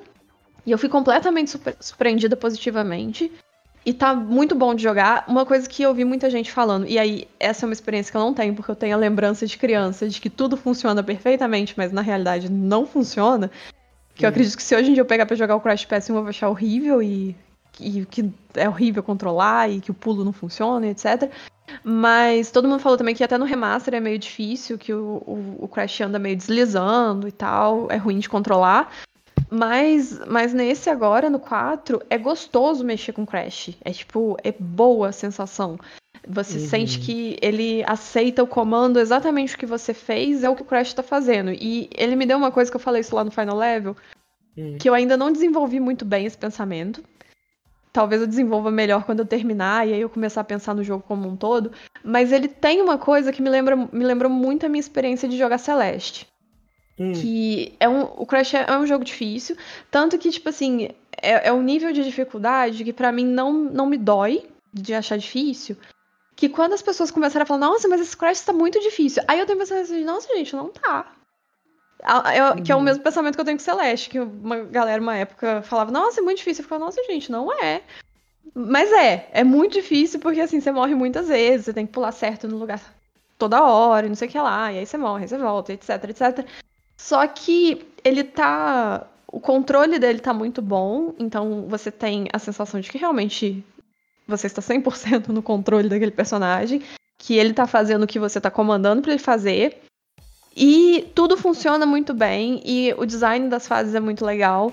Então, ele me dá uma sensação que, apesar de ser um jogo difícil, ele me instiga a, a desenvolver a minha habilidade e melhorar. Ao invés de ser uma coisa que me dá preguiça. Tipo, Uhum. Por exemplo, as caixas. Que, nossa, gente, é tipo assim, é um jogo que tem muita coisa pra pegar. Eu, eu parabenizo quem sequer cogita em fazer 100%. Ó, o Sushi quê? lá do jogabilidade, eu não, não faço muito troféu, não sou desses, mas ele me falou, o Sushi é, né? Ele falou que é a platina mais difícil que ele já viu. Gente, mas é é porque assim, eu tava jogando, aí já começa, vamos lá, tem muitas, muitas camadas. Porque tem. a cada fase você pega seis diamantes, e se você pegar os seis diamantes, você libera roupinhas pro, pro Crash e tal. E aí, é, essas coisas contam, né, pra você fazer o 100%. E aí, cada diamante é uma coisa. Então, um diamante é você passar da fase morrendo até três vezes. Um outro é achar um diamante que tá escondido na fase. Um outro é pegar todas as frutas. Um outro é pe- pegar todas as caixas. E, enfim, é isso. E eu já tava achando isso, assim, demais.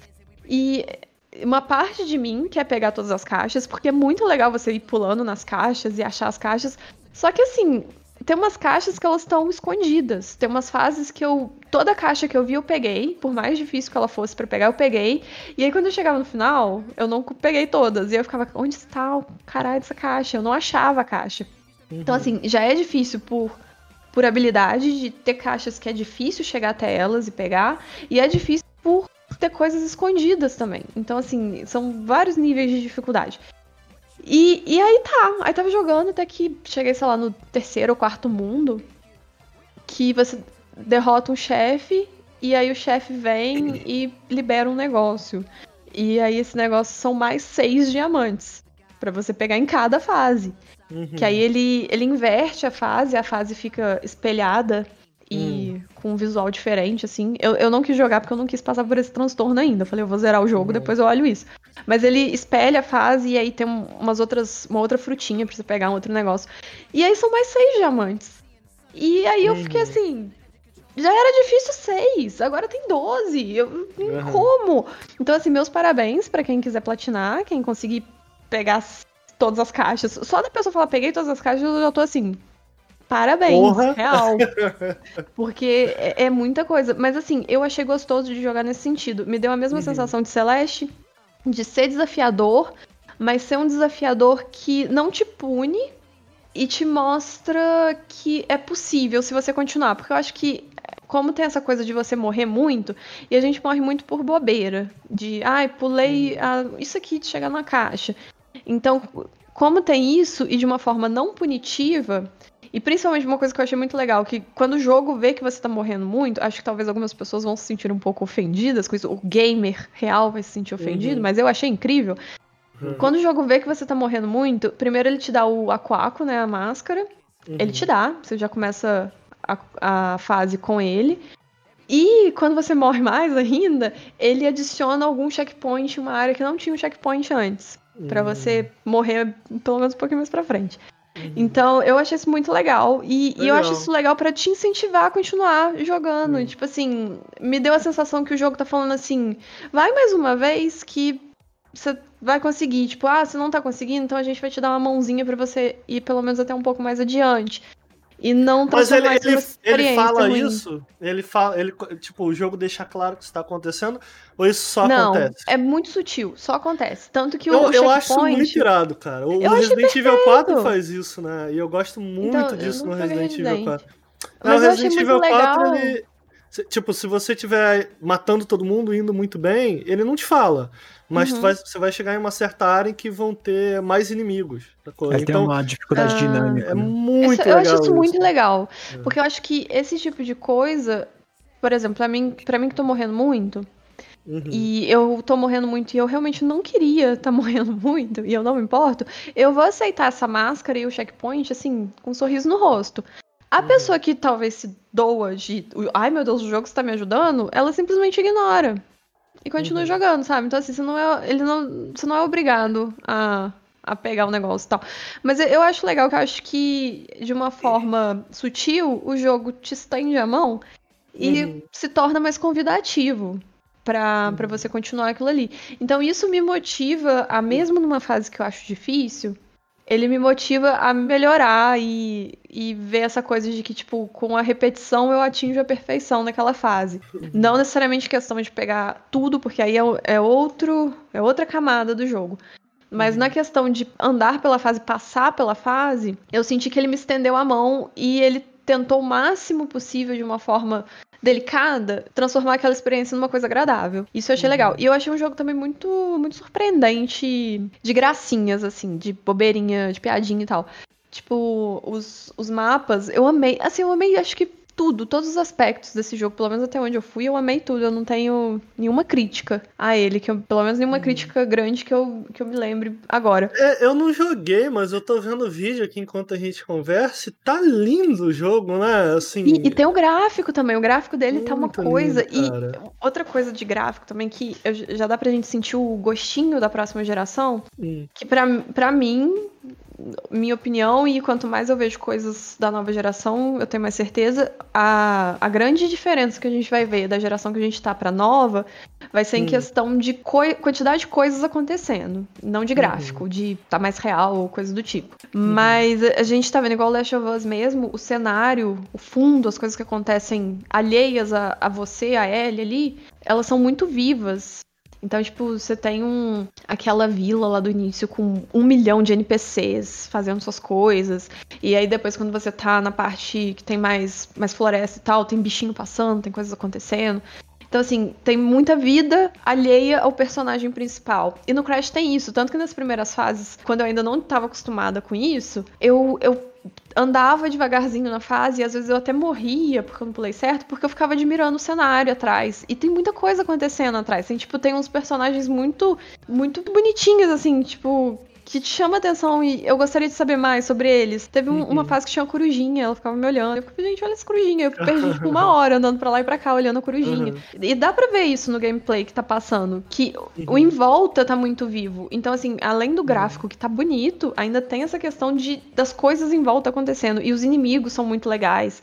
É tudo muito legal. Isso, pra mim, assim, zero defeitos. E aí tem essa coisa do mapa, que cada, cada mundo é um mapinha, uma miniaturinha, assim, do mapa.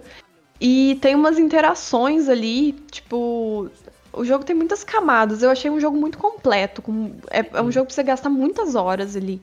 Sim. E tem umas interações, tem uns outros personagens jogáveis que eu sou péssima de nome, mas acho que é Tauna e Dino. Acho que você joga, acho que o nome deles é isso. Uhum. E tem o New Cortex também que você joga com ele. Eu ainda não cheguei na parte de jogar com ele. Eu tô doida pra jogar desde que o pessoal lá no Final Level falou que a gameplay dele é melhor. Mas aí tem esses outros personagens que você joga com eles e tem fase só com eles. E aí tem umas interações deles chegando no mapa. E aí tem interações é, da fase que você tá. Tem algumas fases com o Crash que você anda e o Crash para, vê alguma cena acontecendo e aí dá uma interrogação na cabeça dele. E quando você vai jogar com esses outros personagens, é algo que acontece na fase deles. E aí, tipo, você meio que encontra com o Crash. Então, assim, tem muitas camadas esse jogo, muitas coisas acontecendo. E, e é é- eu achei muito criativo. Ele Sim. pegou uma franquia que já era muito criativa, era muito legal, e deu um, um a mais, assim, elevou um pouquinho. Eu, eu achei engraçado que depois da trilogia ali, eu, eu, eu joguei quase todos, porque eu gostava muito quando eu era criança e tal, então quando eu fui crescendo, eu fui acompanhando. A maioria não me lembro. Eu lembro que, ah, tirando os três de PS1 ali, eu lembro desse do Titan que você falou, eu não lembro o nome exato do jogo. Eu lembro só desse Acho que é de Crash corrida. the Titans. É alguma Ah, é, coisa o- assim. O CTR, o CTR era incrível também. Eu, Eu- pô, esse eu também eu não joguei o novo. Joguei uma partida só do Eu novo. joguei um pouquinho, eu joguei um pouquinho só dele. Infelizmente não saiu PC, né? Eu acabo jogando mais no PC, eu tô até sem Playstation no momento, né? Então. É... Mas, cara, quando eu era moleque eu adorava, assim. é, E uma- um negócio que você viu ali quando ele foi pro PS2 e dali pra frente, algo que me parece ter dado muito errado, é que. Isso, é- isso eu acho interessante. O Crash 1, ele é da forma que ele é, tipo, essa visão nas costas e avançando pouco a pouco, tinha muita da, da limitação técnica do PlayStation 1, né? Eles queriam fazer um jogo 3D, mas eles queriam fazer um jogo também é, que chamasse atenção visualmente, né? Para se contrapor ao que a Nintendo tava fazendo e tal. Ah, então a melhor maneira que eles encontraram de fazer isso foi. Tem um vídeo muito bom, cara, que se chama. Ah, hoje tá um pouco desatualizado, mas que fala um pouco dessas técnicas que os artistas usaram na época. Se chama é, Crash, An Icon Decline. É um, um ícone em declínio, né? Na época não, não tinha saído os. Essa, esse remaster e tal, etc. Esse vídeo é muito maneiro. Mas é engraçado ver como que esse jogo, aparentemente, né, pelo que eu tô vendo aqui, ele, ao invés de ir pra uma outra rota, sacou? De fazer algo como os jogos do PS2 lá fizeram, do tipo, reimaginar Crash como um jogo de plataforma 3D, eles fizeram bem, a- me mesma parece, né? A partir da visão original, assim, né? Então, é, é- eu acho que é- foi aí que ele me conquistou. E era isso que eu tava falando, tipo assim, eu, eu não sabia que ia sair um Crash, mas se eu soubesse que ia sair, eu não estaria no hype. Porque Uhum. todos os jogos que eu amava quando era criança, as versões novas que saíram, eu não gostei tanto. Tipo, Uhum. Donkey Kong, por exemplo, que é o meu jogo preferido de quando eu era criança, e os novos eu não, eu não gosto tanto. Aham. Porque, assim, é outro jogo, só levou o nome da franquia. E Uhum. diferente do que o Mario, por exemplo, faz, porque o Mario, é- eu acho que é a única franquia que cada jogo do Mario é um estilo Experimenta diferente. muito, né? E é bom. Mas E é a bom, maioria dos jogos não, não pega, não, não consegue fazer isso que o Mario faz. E aí, Uhum. quando eu vi isso do Crash, eu falei, ah, lembrei daquele do Titãs, aí eu falei, ah, não, talvez não vai ser aquilo lá. Mas aí, tipo assim, jogando, eu acho que eles acertaram justamente nisso, porque eu queria muito ter jogado o remaster antes de pegar esse, justamente para poder fazer essas comparações com propriedade. Mas a minha lembrança, pelo menos, ela está 100% certa com, com esse Crash. Pra mim é tipo assim, isso sim é real, 100% a continuação daqueles Crashes que eu jogava quando eu era criança. E eu acho que essa, pra mim, assim, a forma certa de você fazer uma continuação é exatamente isso. Tanto que ele chama Crash 4, né? Então ele seguiu total Uhum. a vibe dos primeiros e, por mim, Eu tô, eu- isso que você tá falando tá me deixando com muita vontade de jogar. Eu quero muito jogar. eu acho que é mais amar. difícil do que parece. Assim, tipo, pega. E especialmente depois de ter saído o. Tão recentemente, né? Um remaster e tal. Inclusive, eu acho que você vai gostar muito também do, do remaster. Acho Ah, difícil. não, eu tô doida pra jogar, mas tempo, né? É, pois é. E são três jogos, né? É. É, mas o CTR também, cara, muito legal. Pô, eu queria muito que saísse pro PC o CTR pra. Tomara que o Crash 4 saia. Ahn, mas é mais difícil do que parece, né? Você é, pegar, ente- entender, né? Ainda mais um. um- É depois de tantos anos. É, esse. Pegar a essência sem. Pelo que você tá me dizendo, pelo menos me parece que ele não depende puramente de nostalgia, sabe? Pra tu É, curtir. essa foi, essa foi uma discussão que eu até quis trazer lá no dia que a gente gravou no Final Level. Uhum. Porque eu tenho o fator nostalgia. Tanto, e o Crash foi assim, pra mim, eu tive PlayStation 1 e eu acho que é tipo o único jogo que eu jogava no PlayStation 1. Era Crash e DDR. Era só isso que tinha no meu Caraca, PlayStation. você jogava DDR no Play 1 Eu já? jogava, eu tinha aquele Caraca. tapetinho, eu tinha um tapete Sério? mesmo. Aí eu pisava. É, e aí eu ia Caraca, pro nem shopping. sabia que né? podia isso, cara. Tinha, PS1. tinha um tapete no PS1. Era um tapete de. Caraca. Era tipo um plástico, assim. Aí não funcionava muito bem, não, mas era Ah. ótimo. Uhum. E aí eu tenho muita nostalgia. Nostalgia pra mim é muito pesada no Crash. Sim. E foi uma questão que eu fiquei tendo enquanto eu jogava. Falei assim, eu estou gostando muito desse jogo. Porque eu gostei no nível, assim, há muito tempo eu não jogava algo tão empolgado, com uma, uma empolgação tão genuína. Uhum. Que eu falei assim, até que ponto essa minha empolgação é porque é nostalgia e até que ponto é porque o jogo é bom. Uhum. E, e aí, tipo assim, a conclusão que eu chego é que eh, talvez grande parte da empolgação seja real da nostalgia, mas não teria Uhum. como eu levar isso tão pra frente se o jogo não fosse bom. Não, Sim. não dá pra sustentar um jogo ruim só pela nostalgia. Então Uhum. o jogo é muito bom. E aí eu comecei a traçar um paralelo com o Donkey Kong Tropical Freeze, que eu não Uhum. gosto dele. Uhum. Porque eu. é, Eu acho que o do Donkey Kong eu não gosto porque eu acho movimentar o Donkey Kong ruim. E Uhum. fora o visual também, eu acho tudo muito parecido, aí eu não gosto muito. Então, mas o principal pra mim, que tira total toda a minha diversão de jogar, é ser ruim de controlar. Eu não, eu acho Uhum. horrível, me dá um transtorno assim, enorme. E o Crash pra mim tá bom em tudo. Então, assim, eu ando com o Crash, eu acho legal. E eu acho divertido pular nas caixas, e eu acho divertido os desafios da fase. E as fases estão bonitas visualmente falando. E também elas estão muito diferentes umas da outras. E você vai no primeiro mundo, é um visual total do primeiro mundo. Você vai no segundo, é um visual total do segundo mundo. Cada um é muito é muito definido, uma identidade visual de Uhum. cada uma é muito definida. E ainda tem as, as surpresinhas, que é tipo, sei lá, você ir num chefe e o, o chefe é igual jogar um Guitar Hero, de certa forma, parece um Guitar Hero. Uhum. E aí tem um outro, uma outra fase que. Ah, é uma, fra- uma fase com uma banda tocando. E aí você vai andando, a galera tá tocando. Os inimigos é a banda tocando. E tá Uhum. tendo, tipo, uma parada, aí tem uns balão passando atrás, assim. Então, assim, tem essas surpresas. E aí eu acho que isso que é a coisa que eu falei, tipo, sim, tem a nostalgia de eu ver um personagem que eu gosto e de um jogo que me remete a um momento legal da minha vida e tal. Mas não se sustentaria só nisso. É um jogo bom tecnicamente falando, ele não é só bom na minha opinião pessoal, ele é bom nos quesitos técnicos e tudo mais. Tá aí, Crash 4. A gente fez uma análise ah, lá no Nautilus, tá no nosso canal do YouTube. Eu ainda não assisti. Uma análise do Nelson. Eu sei que ele gostou bastante do jogo. O Nelson, ele também tem um passado com o jogo, gostava dos antigos. É, vou convidar quem tá ouvindo aí, se quiser uma, uma segunda opinião, a gente tem uma análise lá no Nautilus também. Cara, é, falar, falar sobre Crash aqui agora me deu mais vontade de jogar e ficar vendo o vídeo enquanto a gente conversava. É porque eu tenho muito carinho pela, pela série. Tô, tô no, no, no saldo devedor aí, tenho que jogar Uh, o remaster também, tem que jogar a trilogia uh, remasterizada que saiu. Mas admito que eu fiquei com mais vontade de jogar esse. tipo, seu... Muito bom jogo, muito bom. Parece muito legal, cara. Valeu, valeu.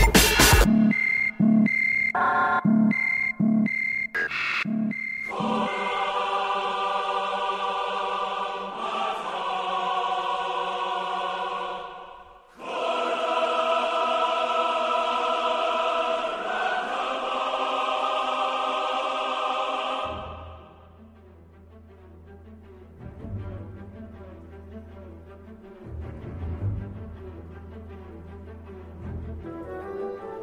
Você sabe que na última semana eu, eu, eu fiquei um pouco puto na última semana porque eu estive uh, jogando Star Wars Squadrons e aparentemente alguém esteve jogando também e salvou em cima do meu save, que tava na quarta fase. Você tem alguma informação sobre isso, Henrique? É, não, não tenho nenhuma informação sobre ah, isso. Não fui eu. Não hum, fui eu. Ó. Veja hum. bem, Ricardo, veja bem.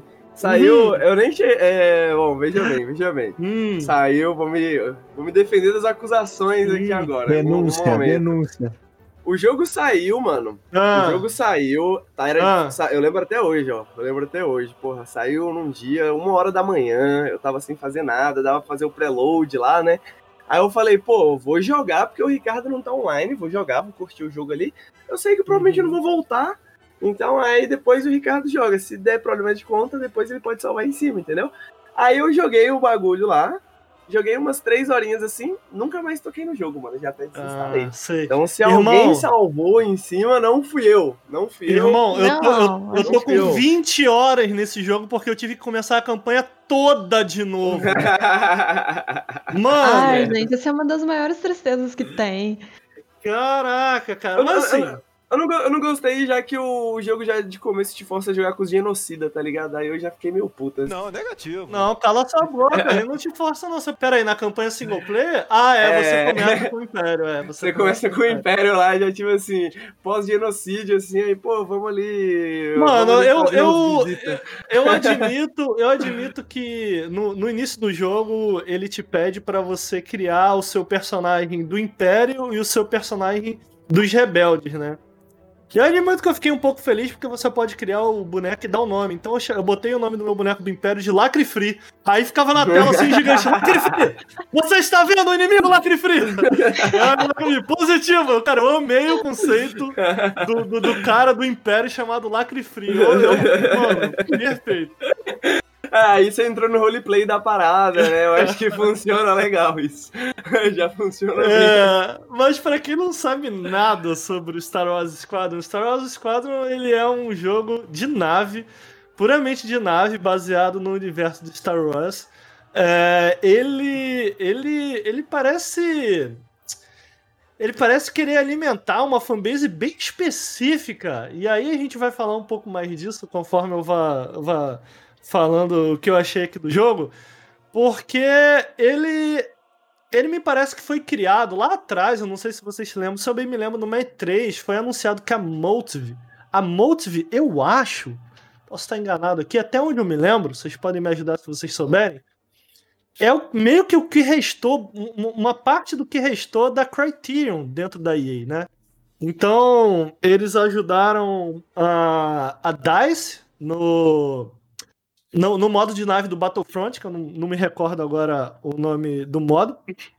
E eles estavam fazendo esse outro jogo que foi anunciado lá atrás, que era um jogo de VR de Star Wars de nave. E é basicamente esse jogo aqui. Só que ele foi lançado agora como um jogo um pouco menor. Ele não é um jogo de 60 dólares. Ele é um jogo de 40 dólares, então é meio que para é, sinalizar, né? Que ele. Eu acho que para deixar claro que não é um AAA, não é um jogo de grandes proporções, é um jogo um pouco menor, de 40 dólares. Uh, e com, com, ele tem esse porém, né? Ele me parece que ele nasceu ali, de fato, como um jogo que deveria ser em VR e aos poucos eles foram fazendo algumas adaptações. No final das contas, eu joguei sem o VR e você pode jogar com ou sem o VR.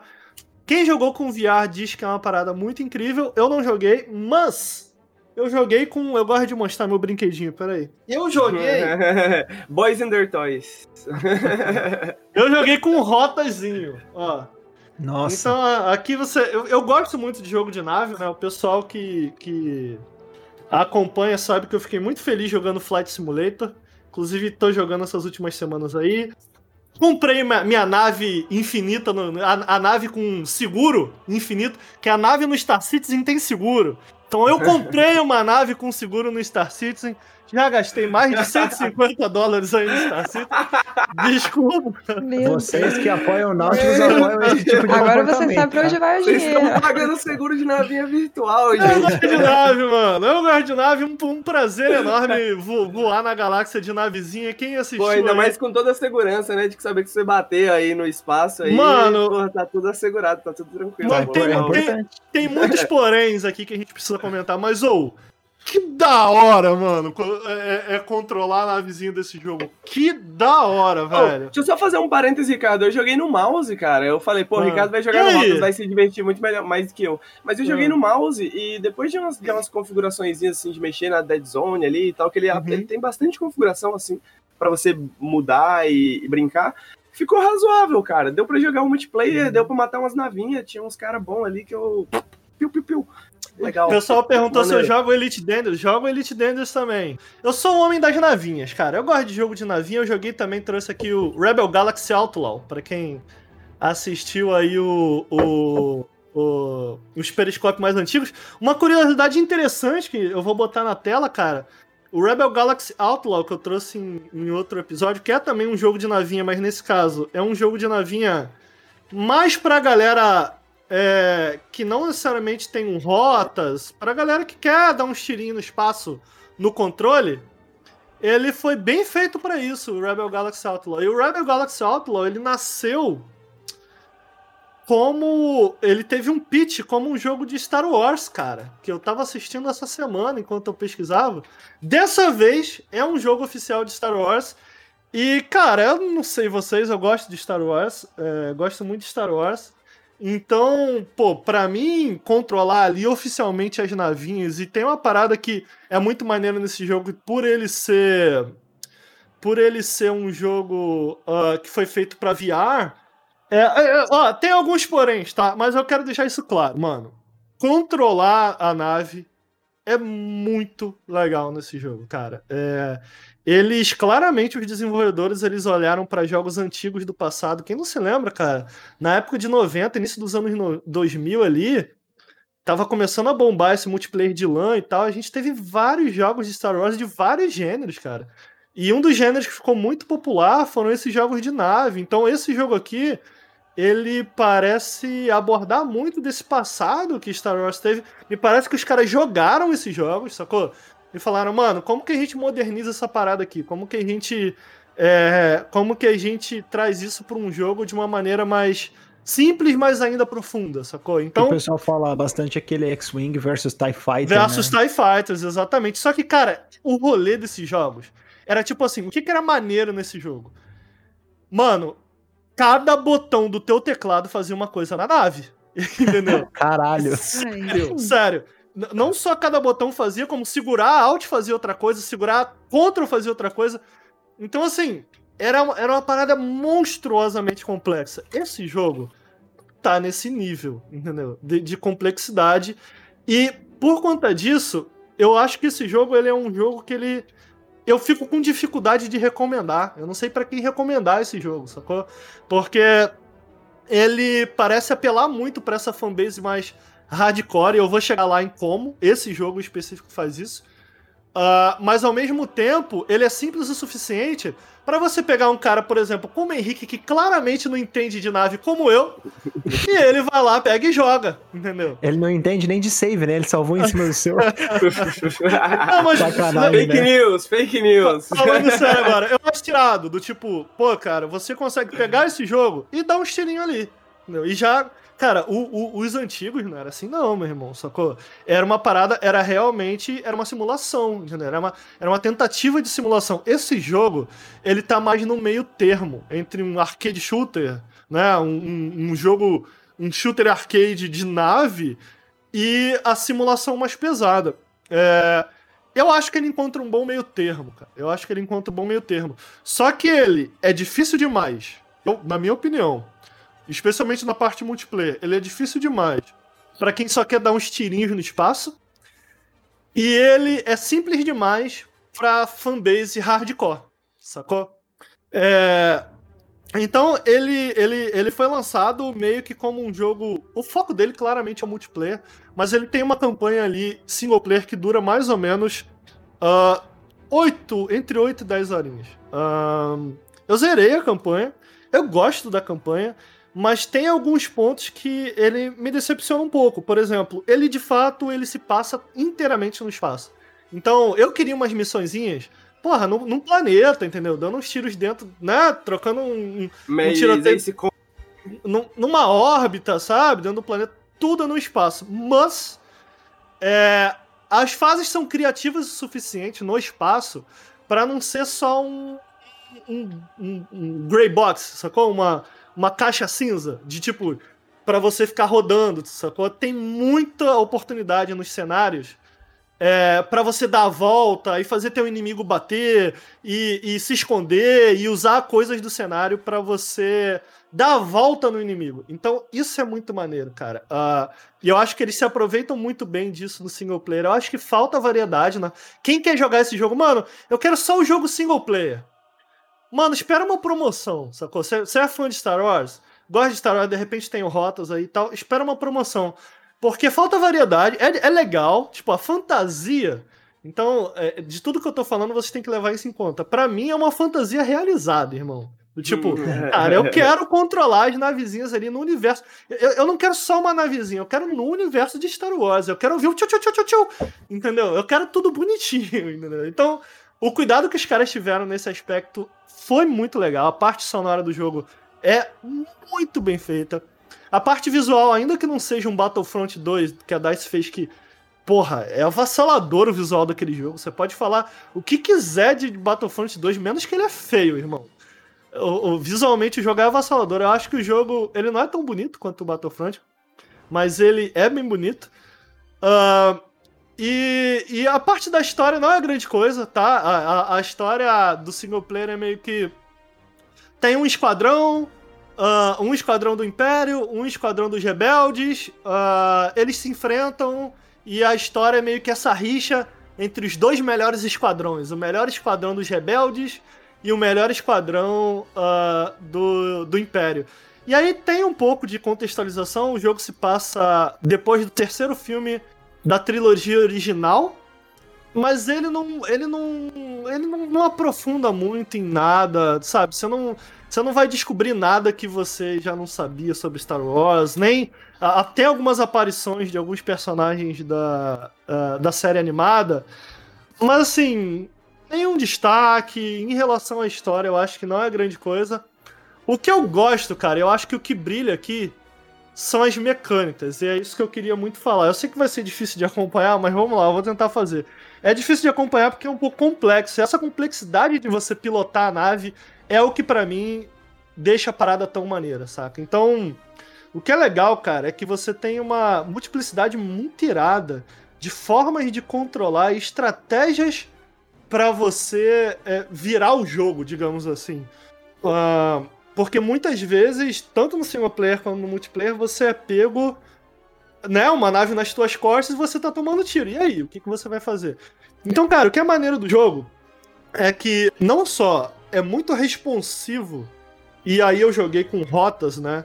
Então eu acho que essa é a grande vantagem, ô, ô Henrique. Você falou do mouse, eu acho que a grande vantagem do Rotas, cara, é que ele deixa tudo muito intuitivo. Eu não sei se é intuitivo. É. Você achou intuitivo no mouse? Cara, eu não achei intuitivo, assim, parece, tipo assim...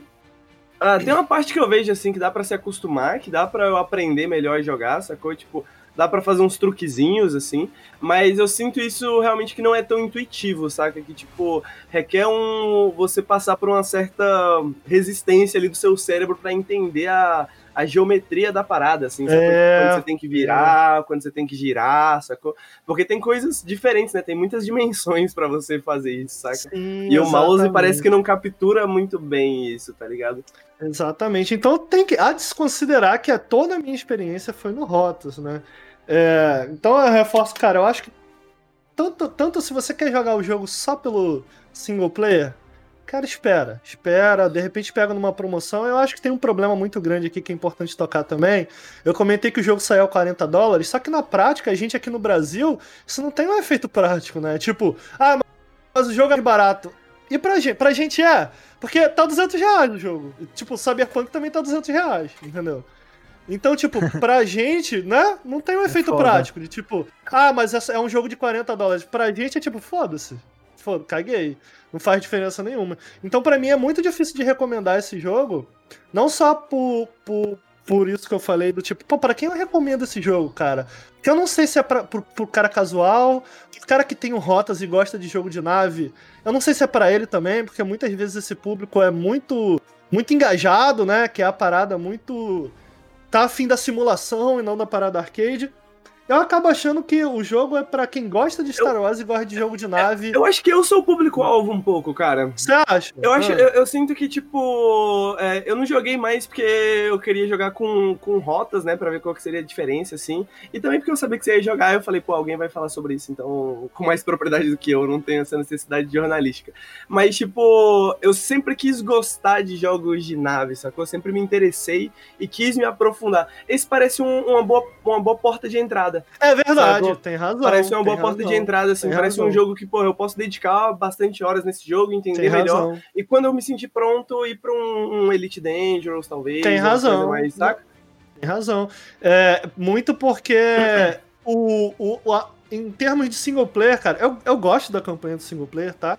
Acho que, tem, acho que ela tem seus momentos, tem momentos muito legais. É, mas tem momentos em que, de fato, a campanha single player fica parecendo muito um tutorialzão, entendeu? Só Eu que qual que é o também. rolê, cara? Qual que é o rolê que eu acho dele ser um tutorialzão? É um jogo muito complexo. E aí você pode se perder nessa de ser um tutorialzão, de fazer com que é, né, as 10 horas que você passa ali fica, fiquem entediante. Pelo menos eu tenho que dar isso a ele. É um tutorial legal, não é um tutorial chato, sacou? Ainda que eu acho que ele tem muito essa parte, né, de ser um grande tutorial, porque, cara, até a décima fase você tá, vai estar aprendendo alguma coisa nova, é, em termos de mecânica. Ele faz isso muito bem, cara. Ele faz isso com muita propriedade. É, é, ele te. Ele, ele faz isso muito bem porque eu acho que ele segue os passos corretos, do tipo, de te ensinar, progredir na mecânica, sacou? Tipo, você aprendeu isso. Cara, agora tente usar isso dessa maneira. Agora tente usar isso dessa maneira também. Agora você está por conta própria, entendeu? Então, a gente tava falando mais cedo com a Márcia de. de ah, do Crash, de jogos de plataforma. Eu acho que isso é algo que jogos de plataforma fazem muito bem também, muitas vezes, né? De te introduzir uma nova mecânica. é, é, fazer com que você se, se acostume com ela. O próprio Celeste faz isso muito bem, né? É, e em seguida, é, é, é, progressivamente exigir mais de você, né? Eu acho que isso o jogo faz. Eu acabo achando que isso é o que faz com que, ainda que muitas fases sejam um tutorial, elas são, elas são tutoriais legais, entendeu? O momento em que ela te deixa livre para você experimentar é interessante. E é por isso que eu acho que ele acaba sendo, de fato, uma boa porta de entrada. Porque tem o modo single player, aí eu, eu comentei aqui do Elite, cara, Elite é muito complexo. Mano, não tem. Não, os tutoriais não são suficientes para cobrir, não tem o modo é, é, é, single player tradicional, assim, de história e tal. Então, nisso, de fato, você tem razão, é uma boa, é uma boa porta de entrada. E algo que eu tenho que elogiar eles também é que, porra, muito bacana, o multiplayer tem crossplay, cara, entre todas as plataformas. Então essa é uma preocupação, né? Do tipo, cara, vai ter gente jogando esse jogo? Mas até então, pelo menos, eu não tive problema porque ele tem crossplay entre PC, PS4 e Xbox. É, achei isso o- muito O legal. momento que o multiplayer do jogo clicou pra mim, que eu falei, mano, esse aqui é um jogo que eu acho que eu poderia jogar. É porque eu gosto muito de jogo competitivo também, né? Eu gosto muito de multiplayer Uhum. de maneira geral. E eu tava jogando e aí tinha um, tinha um cara que tava matando todo mundo, assim, sacou? Ele me matou umas cinco vezes, assim. Eu falei, caraca, mano, eu vou caçar esse cara, tá ligado? Uhum. Porque eu não vou deixar assim. Também porque, pô, vou testar o que, que eu consigo fazer contra um bom jogador, saca? Uhum. E aí eu tô perseguindo o cara, claramente ali eu estou agressivando, assim, tô relativamente ganhando, peguei ele meio de surpresa, saca? Só Uhum. que o mapa que a gente tava jogando tem um arco, né? Tem um. um- parece um anel gigante, assim, sacou? Girando. Uhum. E aí o cara tá indo pra direção desse anel, mano, o que que esse cara tá fazendo aí? De repente o cara some, tá ligado? Eu falei, mano, Uhum. caralho, como assim o cara sumiu? É, o cara tava escondido justamente no mapa, assim, né? Ele usou um Aham. anel pra se esconder e dar a volta e me pegar. E aí eu falei, caraca. Eu achei isso incrível, sabe? Você tava falando da, da- dessa coisa do mapa não ser só um grey box, né? Eu acho que isso foi o que eu achei mais interessante, porque além de toda a mecânica de você atirar e controlar sua própria navinha, tem essas questões de você se posicionar, né? Como que você utiliza o mapa e etc e tal. Tipo, parece. Sim. E, e aí, e aí tem isso, sacou? Do tipo, por isso que eu falei, cara, é foda. Pra quem é novo, vai tomar uma porrada no multiplayer. Porque assim, se você tiver um conhecimento básico do jogo, cara, tu não me mata, sacou? Se tu não tiver o mesmo conhecimento. Eu, eu não tô nem falando em habilidade de controlar a nave, eu tô falando de conhecimento de como o jogo funciona, sacou? Então, tudo que eu falar desse jogo, cara, vai ser um misto de coisas que eu gostei e não gostei. Porque essa é a minha impressão geral. É tipo, tem coisas muito legais, tem coisas que não são muito legais, mas de maneira geral, uma coisa que ficou comigo é tipo, velho, foi legal pra caralho de controlar a nave. Eu vou explicar agora por que, que eu acho que foi tão legal de controlar a nave. É, ele tem essa mecânica básica que outros jogos de nave dessa época que eu falei, do início dos anos 2000, até o próprio Rebel Galaxy Outlaw, que eu falei mais cedo, tem também, que é essa mecânica de energia da nave. Quem jogou FTL, de repente se lembre. Você jogou FTL, Henrique? O FTL eu joguei, sim. Lembra que no FTL tinha um, você tem que ficar repassando a energia da nave e tal? Sim, sim, sim. Aqui você tem isso em tempo real. Então, jogando Isso como é rebelde, muito. por exemplo, você pode. Você, vamos dizer, você tem 150% de energia. E aí você tem que jogar essa energia. Você tem velocidade da nave, motores, você tem escudo, né? Proteção e armas. Certo? É, e você tem que redirecionar essa energia enquanto você joga. Então vamos supor. é, eu, tô, eu tô andando de nave ali pelo mapa, um cara começou a me atirar nas costas. O- qual, qual que vai ser a minha primeira coisa que eu vou fazer? A primeira coisa é, antes de eu entrar numa batalha, eu boto o meu escudo em 100%. Quando eu boto o escudo em 100%, o meu escudo ele ganha uma segunda barra, né? Então ele pode, ele carrega uma barra de 200%. Ficou claro isso? Então, a primeira coisa que eu faço antes de, antes de entrar num combate é me preparar para o combate. Então, eu sobrecarrego meu escudo para que ele me proteja mais. Entrou um cara, entrou um cara me atirando nas costas, o que, que eu vou fazer? Eu vou redirecionar o meu escudo, eu vou tirar todo o meu escudo da frente e vou jogar pra trás, porque o cara tá me atirando atrás. Isso tudo em tempo real, enquanto você tá pilotando. Então o meu escudo traseiro, ele fica com 400%. Isso vai me dar a chance, enquanto ele tá atirando no meu escudo, eu vou mudar, jo- jogar toda a minha porcentagem que eu tenho, desses 150%, eu vou jogar 100% pros meus motores. Quando eu jogo 100% pros meus motores, eu ganho a habilidade de dar um boost, de dar um dash. Então, enquanto eu defendo, eu dou um boost. E aí, beleza, eu dei o boost. Eu dei o boost, o cara lá atrás, se for esperto, ele tava com o boost dele carregado. Por quê? Assim como eu me preparei para entrar em modo defesa antes do combate, joguei toda a energia da minha nave para defesa, o cara pode ter, antes de entrar no combate, jogado toda a energia dele pros motores e em seguida tirado. E aí os motores dele ficam sobrecarregados por algum tempo e ele ganha esse dash também, mesmo não estando naquele momento com os motores sobrecarregados. Deu pra entender? Eu não entendi o que ele falou. Eu tô me sentindo Deu- muito humana. é, bom, assim, Deu eu de deu mais porque eu joguei, né? Tipo assim, é, no... Mas o que eu ia comentar, mano, é que eu sei que tem algum sistema parecido no Elite, aí eu posso estar errado. Mas... Tem, tem, é bem, bem parecido com o do Elite. É, então, e eu não sei qual que é o nível de complexidade, mas o que me pareceu, Ah. pelo menos, é do, do, do, do Star Wars, e aí eu posso estar errado pela, pela minha Ah. falta de conhecimento, mas é que ele parece relativamente simples, assim, né? Parece que você. você Ah, É menos complexo do que parece. A parada é você saber o que você tá fazendo. É, parece um pedra, papel e tesoura ali, mais ou menos, né? Tipo É, assim, você é. tem ataque, defesa e velocidade, né? E aí, pô, o cara tá usando Ó. defesa, eu vou usar velocidade e tal, e você fica pensando nessas coisinhas assim. E essa simplicidade eu acho que é uma das coisas que eu achei mais interessante, né? Tipo, tem um jogo interno rolando ali que você não vê o outro Sim, jogador exatamente fazendo. sim, você tem que sim. imaginar, né, o que, que Então- ele tá fazendo e como reagir a isso. Então, uma coisa que é muito legal, por exemplo, você tem o dash carregado, uma coisa que eu, que eu faço muito, Henrique. O cara me viu primeiro, ele começou a me atirar. Automaticamente, você é atrás, cara, eu jogo todo o meu escudo pra parte traseira do, do- da minha nave. É, dou dash, né? Geralmente eu já deixo o meu dash carregado, como eu falei.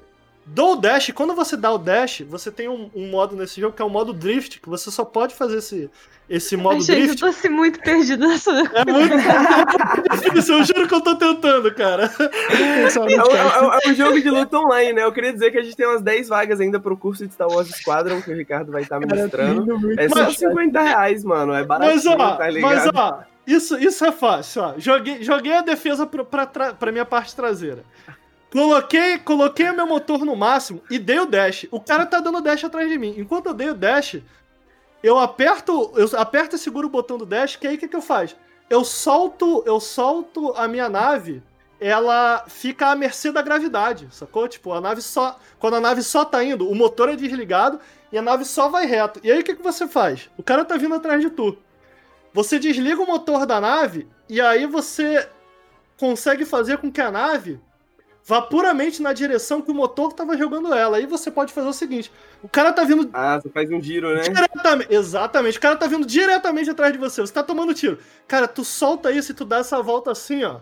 Porra, e aí quando tu faz isso, vira e liga o motor de novo, liga o dash e mete bala nele, meu irmão, tu fala, caralho, meu irmão. Que parada. De tipo, do cara se esconder, do cara usar, usar, é, usar é, o cenário a seu favor. Então, por exemplo, uma coisa que eu já fiz, cara. Cara, eu fui reto em direção ao meteoro, liguei o dash, fui reto em direção ao meteoro. Mas fui retaço, irmão. Quando eu cheguei rentinho no meteoro, liguei o drift, desliguei o motor, virei, em seguida, em meio segundo, cara, liguei o motor de novo e a nave fez isso. O meteoro tava aqui, a nave fez isso, eu desliguei o motor e fiz isso aqui, ó. Vum! O maluco veio atrás e pô no meteoro. Você tá entendendo? É tipo, é, É, muito é- filme, É cara. É, Velozes e muito Furiosos filme. no espaço, né, cara? É Cadê o cavalinho é- de pau? Dá pra dar um cavalinho de pau, dá pra dar um cavalinho de pau. É isso que a gente precisa tá? saber pra jogar o jogo. Uma, uma coisa que eu- uma coisa que é interessante saber é que, mano, sem saber de absolutamente nada disso, eu joguei o jogo e me diverti. Então, acho que isso é um ponto positivo pro jogo também, de ter essa profundidade, né? Esse alcance de coisas pra você fazer e pensar. Gente, eu juro que eu tentei, é muito difícil explicar esse jogo. É, amanhã, amanhã o Ricardo vai lançar uma apostila de 30 páginas. Ele vai Você um pode adquirir diretamente na. Amazon. Na verdade, o Tutu Star tá aqui hoje justamente que que redigir a vocês precisam- explicação. O que, que vocês precisam saber? Você controla a energia da navezinha, irmão, e tu direciona ela pra lá e pra cá. E dá pra fazer um bagulho louco. Tipo, agora foi bom. Agora Tem muitas bom. possibilidades expressivas, né? Eu acho que Agora essa que é a foi bom. questão, assim, né? Você pode jogar mesmo. Você tem a mesma navinha que o cara, mas você pode jogar de um jeito, o cara pode jogar de outro, né? Eu acho que isso que é o interessante desse sistema, né?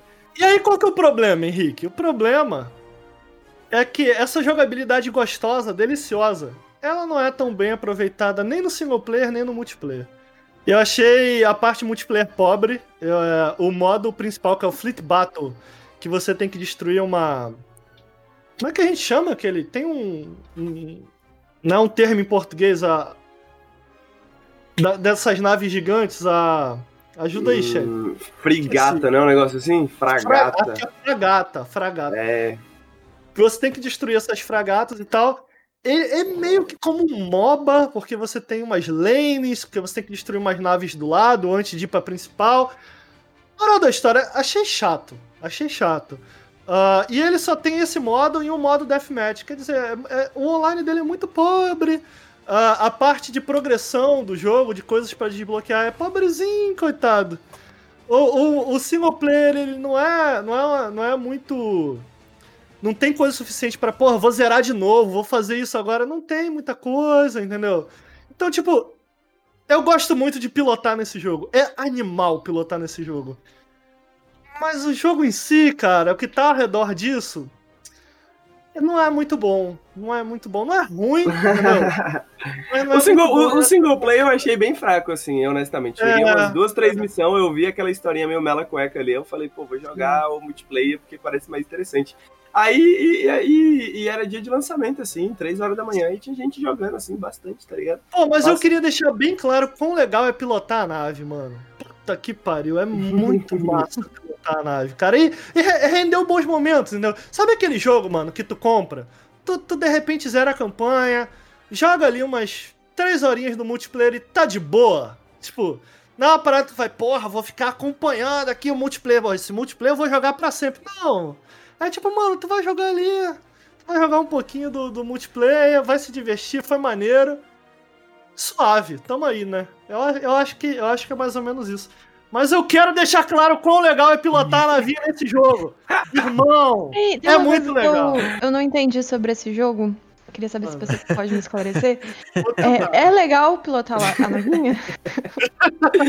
Obrigado, Márcio, eu tava precisando muito dessa piada, mano. Pilotar Ficou muito claro ainda, eu tô meio em dúvida dessa parte. Meu a parte de irmão. como a nave Eu funciona, eu precisava muito dessa pergunta porque eu também fiquei confuso, honestamente. Você sabe, você sabe que tem um, tem um. O pessoal botou lá no. é, no Reddit do jogo. O cara destruindo essa nave capital, capital ship, né? Que eles chamam e tal. Igual no filme, meu irmão. Vindo, vindo rodando com a nave em direção àquela parte ali de cima e chapando a nave na, naquela porra e explodir de modo suicida a nave. Bateu a nave e explodiu. Mano, dá pra você fazer todas as paradas no filme nesse jogo e é incrível. E você vai andando com a nave e piu-piu-piu. E você. Mano, é muito legal. Dá, dá, dá pra cometer muito crime de guerra no single player também, mano. A historinha é, Porra, é brava, cara. é brava, é brava.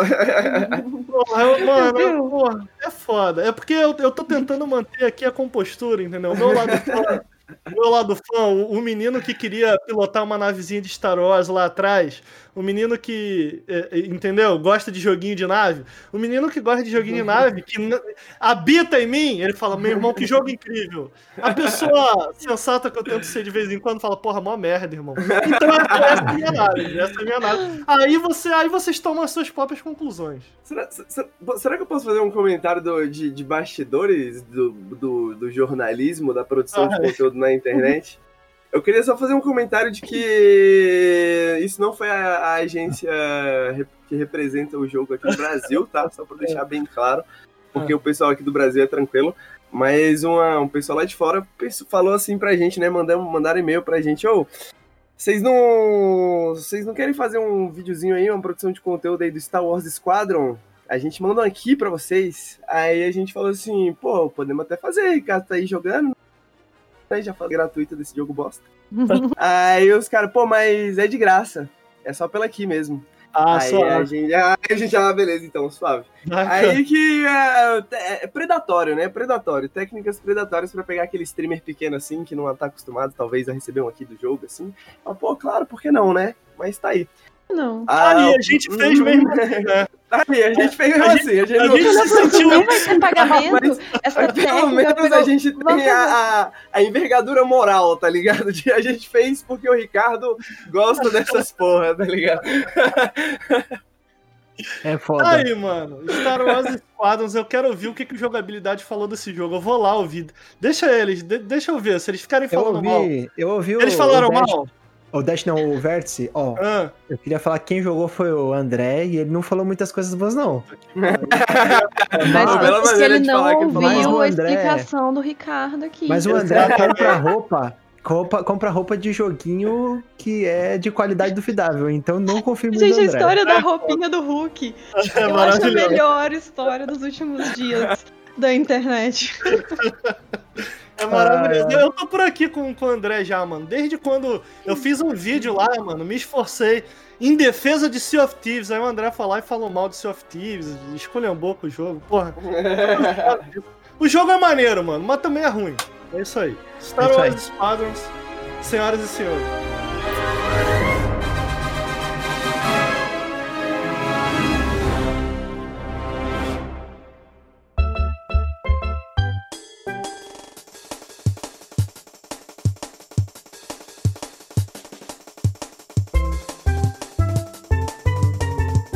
Arthur, você teve jogando aí nas últimas semanas, meses, não sei, uh, esse jogo que foi alvo de muita polêmica, né?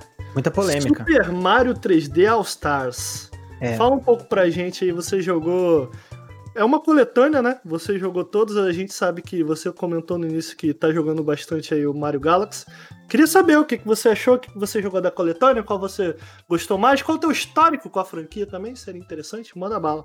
É, então vamos começar contextualizando por que, que a Nintendo lançou esse jogo, né? Já a, esse ano, em 2020, Super Mario Bros. completa 35 anos. E quando a gente fala disso, a gente tem que lembrar que, na verdade, o que completou 35 anos foi o jogo Super Mario Bros., né? Do Famicom e do NES, que é o, aquele famoso da, da fase 1-1. que é o jogo que talvez definiu o gênero de plataforma de uma forma ou popularizou. E então é um jogo muito importante que, né, com certeza vale muitas comemorações. E para trazer, para celebrar isso, a Nintendo pensou em lançar o Super Mario 3D All Stars, né? E, e o que é essa coletânea? Uma coletânea que, com três jogos muito importantes de Mario, um deles não tanto, né? Mas com três jogos muito. que, que, que marcaram a eras diferentes de Mario. Achei, achei meio aquele meme do você não. Tipo, jogos é. muito importantes, um deles nem tanto. É, os jogos muito importantes, porém, pero não mútil, porque um deles é meio ruim, mas tudo bem. Uhum. É, e então na coletânea é, está Super Mario 64, o jogo que definiu 3D para a indústria praticamente, né? Um jogo que colocou algumas questões muito importantes de, de câmera, etc. Super Mario Sunshine, que é um jogo que é um pouco divisível, né, da época do GameCube, e o Super Mario Galaxy, né? Então, eu joguei os três, é, não cheguei a terminar nas versões mais novas, o 64 e o Sunshine, mas o Galaxy eu, eu terminei, inclusive, como eu comentei inicialmente, tô produzindo, já produzi um, um detonado que tá em, em pré-venda pela editora Europa e como o Galaxy é perfeito, né? Não, não, eu posso fazer é, um comentário eu, rápido sobre Eu queria também interromper. Eu posso fazer um interrompimento antes? Uma interrupção não, antes? primeiro. Interrompendo? Ah, eu tava pensando tanto, tava procurando tanto. Fala, fala, fala. fala. Pierre, você, Pierre, você falou que é, o Sunshine é um jogo divisível. Eu queria saber já de cara, assim, qual lado da fronteira você está? Qual lado das trincheiras em relação ao Sunshine. Você gosta? Você... É, o Sunshine ele me traz muito uma, uma sensação do que é Skyward Sword. Que é aquele jogo que é, é divisivo e ou você gosta demais ou você odeia. E eu tô mais no lado de que odeia ah, não! Droga. Eu, eu, eu, queria deixar claro que no Sky Sword, nessa guerra aí, eu tô do lado, eu gosto de Sky Sword, é maneiro. Ah, não, eu não, eu não gosto, não. Eu, eu vou ficar aqui quieta no meu canto que eu nunca joguei. Ficar aqui assim. Eu também não joguei esse. mas Sunshine, o... Na verdade, eu não joguei o Sunshine, eu não joguei. Daí pra trás, não joguei nada. Uhum. O, o, o Sunshine, ele é o seguinte, ele tenta ser diferente e esse é um grande mérito dele, né? E quando a gente fala de um, um, jogo que tenta sair de uma caixa que é muito definida dentro de uma franquia, no caso até o Zelda 2 tenta fazer isso, né? Mas ele não faz tão bem. Então, claro, é um mérito dele ser diferente e tentar coisas diferentes, mas ele não, ele definitivamente não, não me agrada quanto os outros dois, né? Hoje em dia, eu não gosto tanto do Mario 64, né? Eu, eu, eu vim jogar também ele bem tardiamente, não joguei ele na época. Mas assim, eu, eu, vejo que ele tem coisas muito cruz ainda, apesar dele ser, com certeza, dos três o mais importante. Ele é extrema, uhum. ele é um dos jogos mais importantes da história dos videogames. É um jogo realmente. Eu queria fazer um, um comentário breve sobre Super Mario Galaxy. E é um review também, que é o seguinte. Mano, esse é jogo é perfeito. Quando começa é a tocar essa musiquinha. É isso. Mano, é perfeito. Super Mario Galaxy. Perfeito. Que saudade, hein? Que saudade. É. É, ele é bem assim. É, antes de eu jogar o Mario Galaxy agora para produzir o, o, o, conteúdo do, do Detonado, eu tava pensando, hum. nossa, eu gosto tanto da. Apesar dos problemas, eu gosto tanto da trilha sonora do Odyssey, né? Eu uhum. acho que a trilha do Odyssey é melhor que a do Galaxy. Aí eu joguei o Galaxy. Eu... Não, não é não. Puta que pariu. Eu tô errado. o Galaxy é muito eu tô maneira, com... eu, eu, falei, tipo, eu tô Eu lembro equivocado. da sensação de jogar o Galaxy e ver a musiquinha no fundo da minha cabeça. Tipo assim, eu não, eu não sei cantar a musiquinha. Mas uhum. eu, eu lembro de todo o conjunto de sensações de, de estar jogando. É muito bom. Sim. É, e, eu, e, ó, e eu sou eu sou o boy, o Sony Boy, Sonic Boy, entendeu? eu até então eu, eu odeio Mario, eu só gosto de Sonic. Aí quando eu joguei Mario Galaxy, eu falei, porra, Sonic é uma merda, né? Puta que pariu. é, é, meio que isso que você sente. Principalmente, né? Eu, eu quero falar depois das, das fases, dos elementos e tal, mas é, principalmente quando você pensa no que ele fez, né, enquanto jogo frente à franquia, né? Eu acho que Mario ele tem muitos, é, muita, muitas coisas boas, muitos, muitos méritos, né? E um mérito que é inquestionável é como os jogos conseguem se reinventar dentro do, do mesmo universo, dentro das mesmas é, das mesmas ideias, dos mesmos alicerces, né? Eles pegam e falam, ah, agora vai ser diferente, agora vai ser diferente. E realmente é diferente e funciona. E Galaxy talvez foi a última vez que o Mario fez uma, uma coisa assim que ah, agora realmente vai ser diferente, né? Eu vejo como que o Odyssey é uma, é uma evolução do Mario 64, mas o Galaxy é tipo, agora vai ser diferente. E realmente é. É, eu, eu acho é, que a é pergunta em relação ao Galaxy não é se é bom ou não. Tipo, cara, esse jogo é, é, é espetacular. É, tipo. É meio que, assim, para quem nunca jogou Galaxy, é, eu já vou adiantar. Se você tem essa grana para dar, compra o jogo. Só pelo Galaxy, só por ele, porque é, ele é então, incrível. Essa é a pergunta que eu ia fazer, do tipo, não é necessariamente se ele é bom ou não, eu acho, mas envelheceu bem. E o que, que, que é que tem no Mario Galaxy, se é que isso seja verdade, que diferencia ele até hoje de outros jogos de plataforma 3D? É... Bom, vamos lá.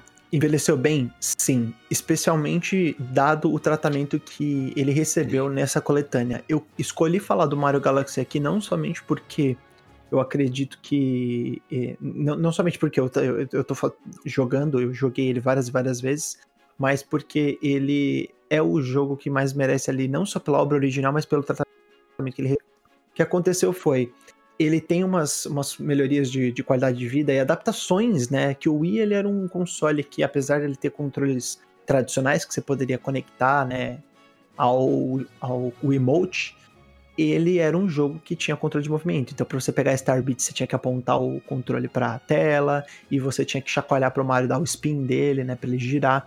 Então, eu acho que as adaptações foram muito bem-vindas. Na parte visual, é, ele é realmente assim, é estonteante, cara. É, é, uma coisa que. Ele é muito bonito. Você não concebe, é, é, muito, ficou muito, muito lindo. E eles refizeram a, a interface, né? A, a, HUD do jogo, assim. É, os elementos da interface do jogo, eles refizeram para ficar bonita e deram um upscale no jogo, né? E ele ficou em HD e ele ficou realmente muito lindo. O que destaca ele é justamente a, a principal, o principal gimmick, né, que é a questão da, da gravidade frente aos outros jogos.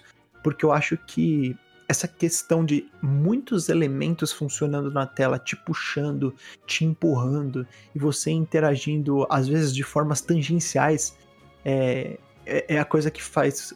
É muito diferente do pé no chão dos outros jogos. Porque os, o Mario ele tem muito essa questão de, ao longo da história dele, ele soube desenvolver a principal mecânica, que é o pulo. Inicialmente a gente tinha aquela questão de ah, o Mario grande, o Mario é pequeno, o Mario grande ele é um pouco mais pesado e o pequeno ele passa por superfícies menores, né, superfícies mais baixas. E a, depois, a partir do 64, né, e isso evoluído no Galaxy, não tem mais esse negócio de Mario grande e Mario pequeno. O Mario tem o mesmo tamanho, ele pode abaixar, mas a partir do momento que você abaixa, você pode pular de maneiras diferentes. Então você comba, você cria, é, você tem uma, uma, uma, conjugação desse verbo, porque Mario, os Marios são assim, eles não são jogos sobre verbos, eles são jogos sobre como o verbo pular é conjugado de maneiras diferentes. Pular de costas, uhum. pular de lado, pular longo, dar um pulo triplo, dar um pulo duplo.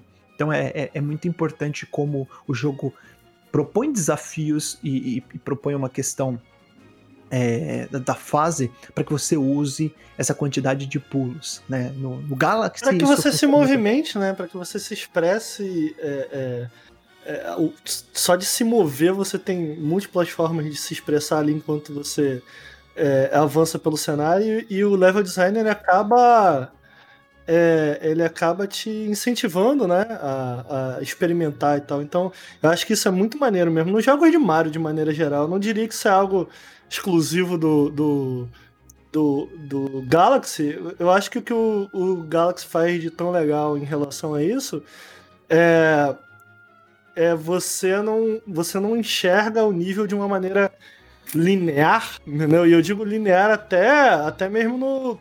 Não tô falando dos jogos 2D, sabe? Tô falando até mesmo dos jogos em 3D. Eu digo em linear, que é do tipo, cara, você pode ver todo o cenário, você pode imaginar, cara, eu vou pular ali, depois vou pular aqui, aqui, aquele. O, o Galaxy, como ele é ao redor dessa, desse globo, dessa.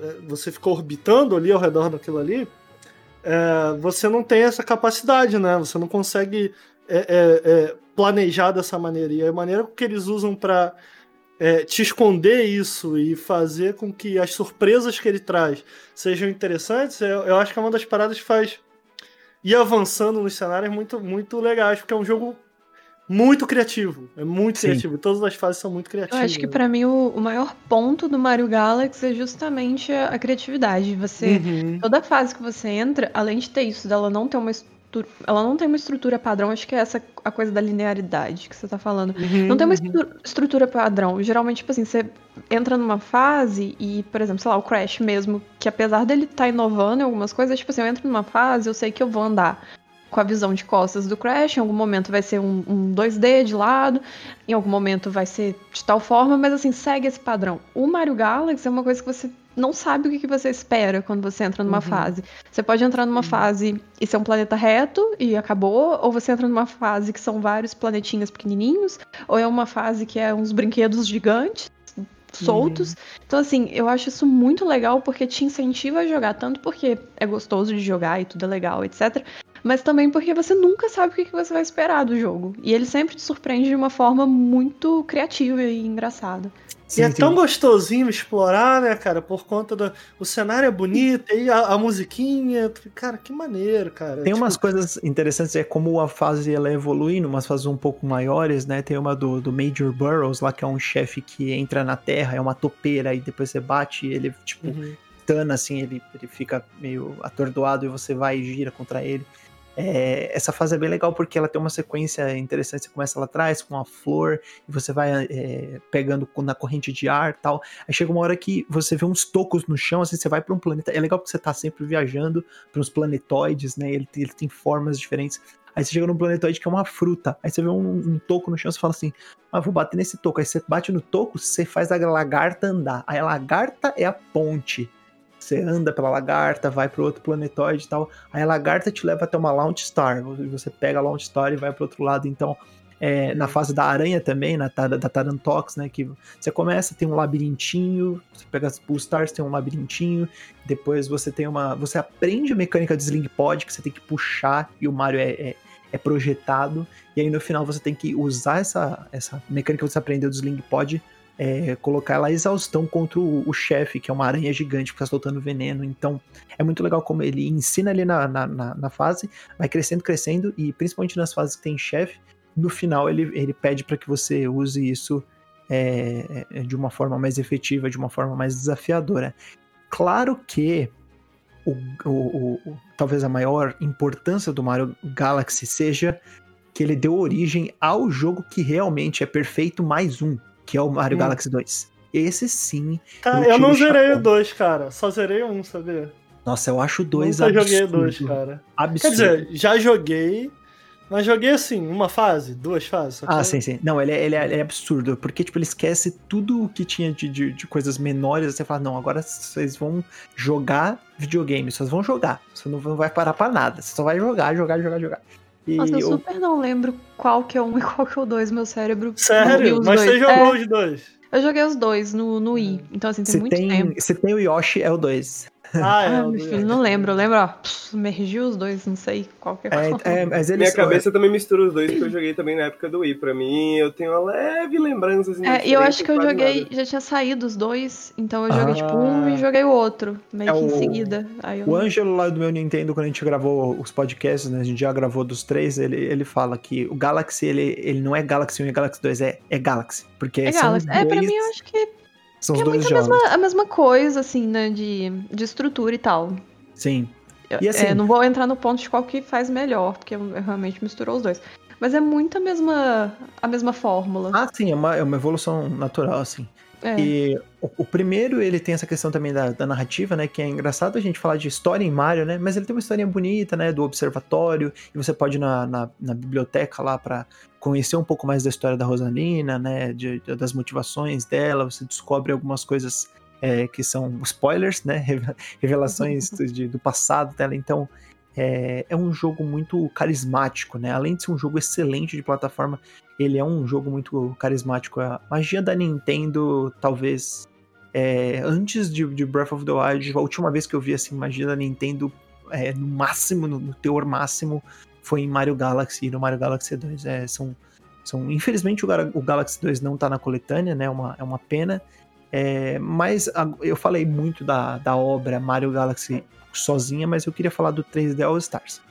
É, em primeiro lugar, o jogo é preço cheio, né? Apesar de serem três jogos, são três jogos mais antigos, né? Então talvez isso seja um, é, um, um fator que é decisivo para as pessoas é, não pegarem, né? Um fator até impeditivo, porque os jogos estão muito caros e você fala, pô, vou pegar três jogos aí que é um Mario 64 que não mudou nada. Ah, tem um tem uma deu uma melhorada, no, passou um filtro, né? Corrigiu. Cara, é um Mario 64. Ele tá, inclusive, em 4x3. Ele não foi colocado na, na- no, no widescreen. Então, Mario 64 definitivamente é o Mario 64 do jeito que você conhece do 64. É, o Sunshine deu uma melhoradinha, mas é só uma, uma- Trocaram a questão do Flood, né? Porque tinha um botão no GameCube que tem um botão de pressão. Isso era muito importante. Um dos poucos jogos que usa o botão de pressão do controle do GameCube que eu conheço, né? Porque do, do- do meu conhecimento, que usa de uma forma efetiva, né? Porque ele, se você apertasse, ele mudava a orientação do Flood, etc. Mas também não. Talvez não, não seja o principal motivo, né? Pera aí, mas como que é o botão de pressão? Se você é tipo apertar fraco, apertar forte? Isso, é, é que na, na verdade assim, o botão de pressão do o, o botão do, do GameCube era, se você, você tinha esse negócio que hoje em dia a gente usa no Forza, por exemplo, né, ou de alguns jogos de carro, que é se você segurar mais, ele vai mais rápido, né? E no final ele tinha um clique, ele tinha um tech. Aí o tech que você dava, é, ele mudava a conformação do Flood. É, o Flood mudava de, de, de, de tipo, né? De, de, Hum, o tipo de, de espirro, de, de, de jorrada de água. né? E, entendi. Então ele, ele teve essa, essa mudança, no- eles tiveram que adaptar isso pro Switch, já que o Switch não tem esse, esse, é, esse tipo Nossa, eu, eu- lembro que eu achava a coisa mais revolucionária do mundo. Se eu bem me lembro, no Metal Gear Solid 3 e no 2 também, que tinha um pouco disso de. ah, né, se você apertasse muito o R1, se eu bem me lembro, ele enforcava. Se você segurasse com fraco, ele só segurava o cara. E se eu bem me lembro, na- nas armas tinha isso também, né? Eu não, eu não me recordo 100%, mas tipo, se você segurasse o bola fraco, ele só apontava. Se você segurasse bola com força, ele dava um tiro e tal. Eu achava a coisa mais. Caralho, que incrível. Na verdade, Ah, é legal. Você É legal, o controle né? do PlayStation 5 que tá saindo, é um pouco disso, né? Sim. É, é mais ou menos por aí. Mas o, ah, voltando à questão do pacote, né? Eu acho que tem muitas coisas pra gente comentar. A primeira é, cara, a Nintendo ela é sacana, né? ela é pilantra. Você Eu Mas fazer. a palavra, eu, gosto, eu gosto da palavra arrombada. É, ela é Eu não sei o ela é que vocês acham. Ela é arrombada. Mas ela é fofa, então todo mundo não presta atenção É, mas, ela mas tá ela é, ela é o, o cara bonitão que é abusivo, né? Que, que Aham. transa bem e. e- Na e é verdade, não. Sabe o que que eu acho que a Nintendo é? A Nintendo é o cara feio, o esquerdo macho. Porque aí ela te engana. Você fala assim, ah, ela é tão bonitinha, ela é tão fofa, ela gosta de mim. Ela tá trazendo o Mario de volta. Ah, custa 300 reais por tempo limitado. É tipo uma coisa assim, sabe? Então ela, ela te surpreende. Eu acho que Então, ela, ela te engana. Ela é o esquerdo macho. 300, aquele negócio, o 300 reais, o nintendista, né? A pessoa que gosta de Nintendo, que tem Switch, que gosta dos first party, já tá acostumado. Porque a Nintendo vai lá, lança o Super Mario Bros. U Deluxe. Aí ela põe 60 dólares. Jogo de Wii U. Fala, Ah, Uhum. vou lá Ah, e vou que comprar. Não lá. não, sim. Pikmin 3 Deluxe. Vou lá, tirou da loja do Wii U. Vou lá e vou comprar, beleza. Aí ela vai lá e, não obstante, né, não, não, não satisfeita, ela vai lá e coloca o jogo por tempo, ilimi- por tempo limitado. Né? Então o jogo só É, vai ser é comercializado até o dia 31 de março de 2021. Aí você fala, pô, Arthur, é só a versão física, né? Afinal, é a versão de colecionador. Não, ela vai colocar também a versão digital. Conceito, o conceito, Porque- edição limitada digital. É um conceito muito novo. É um. Quem inventou isso? Sabe quem inventou isso? Eu sei, Kojima. foi o Kojima. FOMO. É o Fear of Missing Out. Deixa eu fazer uma pergunta. Esse jogo, ele saiu físico também ou só digital? Saiu. Saiu. Ele saiu Saiu físico. físico também. E- Ah. As- Assim, físico, eu imagino que na hora que der as 12 badaladas do dia 31 de, de março, esse jogo vai valer tipo mil reais. Porque É. todo mundo querer vender no Mercado Livre por. É, por você vai vender o, o console com, por 10. 10 mil É, já tava, né? O Switch. Você vai vender por reais. 25 PS4 mil. com PT. É, eu é- admito é que eu tudo tenho. Eu tenho um rancinho com a Nintendo porque eu, já tinha. Eu acho muito escroto isso que ela fechou vários sites de ROM, sabe? Ah, isso é, É. zoado. Puta, eu acho isso muito trash, cara. Eu- então eu tenho um ranço da Nintendo em relação a essas paradas. É, até por isso o pessoal aqui que acompanha sabe que eu tenho meu Switch Pro aí, que a gente tá jogando. Switch Pro, que eu, jogo aqui a 4K, 60 Aham. FPS. eu, eu faço questão, mano. Eu faço questão de jogar no meu Switch Pro, porque. Cara, é brincadeira isso, é brincadeira. A, a, a Nintendo ela tem umas decisões que, não- bicho, fica difícil de defender. É foda, porque os jogos são muito bons, né? Não, E assim, É, e umas são. coisas tão. Eu não sei, umas coisas pra mim não, não faz muito sentido de, de ser vantagem, sabe? Tipo, igual isso dos sites de, de ROM. Ai, esqueci como fala. Enfim, os sites de. de das. ROMs? De um, um. Nossa, meu Deus. Enfim, é é uma coisa que, tipo assim, se ainda fosse, bom, vamos vender nossos jogos remasterizados, ou vamos simplesmente fazer igual eles fazem, botar no Switch. Ok, mas, tipo, eles nem fizeram isso. Então, assim, Sim, vamos só derrubar exatamente. isso aqui Aham. pra, tipo, E, na verdade, eu vejo muitas Exatamente. pessoas falando: ah, não, mas os- a Nintendo disponibilizou os jogos no online. Os jogos que a Nintendo disponibilizou no online é Super Mario Bros., Super Mario Bros 3, Super Não, Mario. se perdeu muita coisa, cara. Cara, se perdeu muita Donkey coisa. Kong Country. Donkey Kong Country tem, deve ter ROM até tipo, sei lá, no, no- no computador do, do, do, do pessoal da Microsoft. Cara, foda-se Super Eu Mario acho Bros. trash demais, cara. Você, você derrubar demais. site de emulação, você tá Gente, e pagando tipo- história de jogo que nunca mais vai ser lançado porque não há interesse nesse jogo ser lançado por empresas. Tipo, Exatamente. Jogos obscuros, né? Esse que é o problema, porque assim, se fosse essa coisa, tem uma questão, tipo assim, vai atrapalhar, atrapalhar o nosso mercado, vai atrapalhar nossas vendas, vai atrapalhar a gente de qualquer forma. Ok. Mas é uma coisa que assim, você tá pagando um negócio que ninguém nunca mais vai ter acesso, vai ficar só na lembrança, porque quem jogou, jogou, quem não jogou mais, as pessoas vão esquecer. Isso é ruim pra sua própria marca, porque você não consegue perpetuar. Uhum, é Igual, por exemplo, eu passei a minha infância, os, os jogos de Mario, tirando o Super Mario World. Eu passei minha infância jogando o resto das coisas em emulador de, de PlayStation.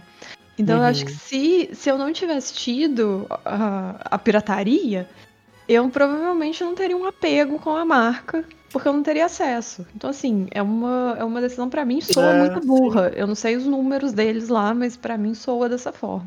E aí eu vejo as pessoas falando, não, porque olha lá na Amazon, o segundo jogo mais vendido é 3D All Stars, né? Porra, caralho, você coloca uma coisa que tem validade, data de validade pra vender, você acha que não vai vender? É claro que tá todo mundo Ah, a lógica do. Rock in Rio. né? Não, Vocês lembram tá- quando, quando o Rock in Rio tava anunciando os ingressos? E Sim. eles faziam um terrorismo com coisas que as pessoas compravam e acabava em duas horas. E, tipo assim, só acabava em duas horas porque justamente eles fizeram as propagandas com esse terrorismo. É, é É o tal do FOMO, né? É o FOMO, É, cara, é, é é. ridículo isso Fear, daí. fear É, of missing out, né? é, é uma, é uma, é uma, ah, o que eles falam, algumas pessoas comentaram, é você criar uma ansiedade no, no público, né? Tipo, Um desespero, angústia. é uma angústia, é, isso, é, isso é muito ruim, né? Eu acho Mas, enfim. baixo. Baixo, baixo é uma boa palavra. Mas enfim, é, qualquer que seja a sua forma de, de, de jogar, né? Se você vai atrás de, de Wii, se você vai atrás de, de emulação, é, Super Mario Galaxy é realmente um jogo que eu, eu indico pra qualquer pessoa. Ele é um jogo que marcou o ano de 2007, que é um dos anos mais importantes de videogames, na minha opinião. Há muitos jogos importantes naquele O que ano. mais ali. saiu? Você lembra? Cara, o Witcher é de 2007, Bioshock é de 2007, eu acho que Mass Effect é de 2007 também. Bastante É. coisa boa mesmo. tem, tem muito jogo bom naquele ano. E é, é- eu acho que é muito importante a gente levantar essa, essa, essa questão de que, pô, qualquer que seja a sua, a, sua, é, a maneira que você vai encontrar pra jogar, porra, procura jogar Mario Galaxy se você não jogou. Esse jogo é, é, muito, é muito especial, cara. Ele é, ele é um jogo muito importante, ele é um jogo que eu tenho certeza que se você gosta de jogo de plataforma, você vai se divertir. Porque ele, ele faz coisas muito únicas. Eu acho que tem Ah, alguns sim. jogos que a gente, tipo assim, são meio que obrigatórios, né, de certa forma. É, eu acabo pensando muito isso de alguns indies, mas aí é um. É meio difícil você falar, poxa, esse indie aqui todo mundo deveria jogar. Tipo, porque realmente todo mundo deveria jogar, mas a gente sabe que o alcance que ele tem não é tão grande pra todo mundo jogar.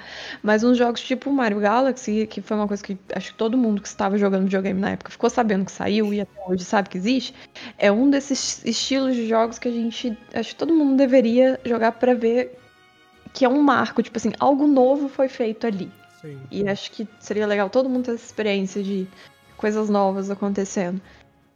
É, não porque tem, mas porque vai ser bom pra caralho, né? Não, ser é um tem, tipo assim, você É. tem por ver tipo, um, um- um evento histórico que aconteceu, Sim, mas também porque é uma coisa que você vai se divertir. Eu acho muito difícil Uhum. a pessoa não gostar. sim. Se você gosta já de estilos, estilos parecidos, né? É, eu Sim. ia comentar que a gente falou, né, da, da- que a Nintendo é meio vacilona, mas eu também acho coisa de vacilão, gente que fica enchendo o saco de quem quis comprar o jogo. Meu irmão, o cara, o cara gosta do bagulho lá, entendeu? Foi comprar a paradinha. dinheiro. Pô, deixa o cara, irmão. Pô, cara, eu achei insuportável as discussões no, no Twitter. Fiscal de boleto, né? Meu É. Deus, ah, cara. mas porque caralho. fulano comprou PlayStation 5, é por isso que não abaixa. É, realmente, é por isso que não E- abaixa. É. Porra, cara, eu É jogo culpa no da PC. Juliana 3146 que comprou um PlayStation 5. Eu, eu jogo no PC, cara, mas tem dias que os PC, PCistas eles me irritam. Aí fica aquela galera lá. Não, porque no emulador, meu irmão, o cara não quer jogar no emulador, irmão. Ó, eu, eu, eu, eu uso emulador, mas aí, não é uma parada simples, cara. Sempre dá algum erro. Não, sempre, é chato Tem que ter paciência, caralho. irmão. Então, o cara, quer, o cara quer comprar, ligar o videogame dele ali e jogar. Deixa o cara, irmão. Que isso? Caraca, mano. Tem gente que Não, é muito é- chata.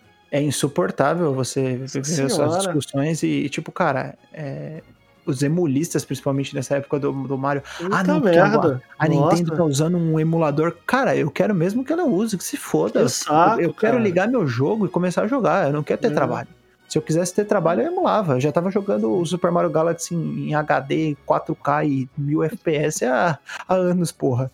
Eu não quero ter esse Agora, trabalho. dito isso, saindo em, agora em defesa dos especistas gamers, fica top no emulador, hein? Queria dizer não, mas fica bonito. Chupa Nintendo. já entendi, já entendi qual que foi a ideia aí. Mas é isso aí, né? É, Super Mario 3D All Stars. É, Eu vou deixar É, aqui no, no- no- em forma de comentário aqui Hum. o, o link, quem quiser dar uma olhada lá no, no, no livro que eu escrevi da editora Europa, Ah, tá na conta do Neo Fusion BR, é, que é um detonado do Super Mario Galaxy. Então, se você curtiu o jogo ou se você tá com dificuldade de terminar ele é, e quiser dar uma, uma força lá, tá com 50% de desconto.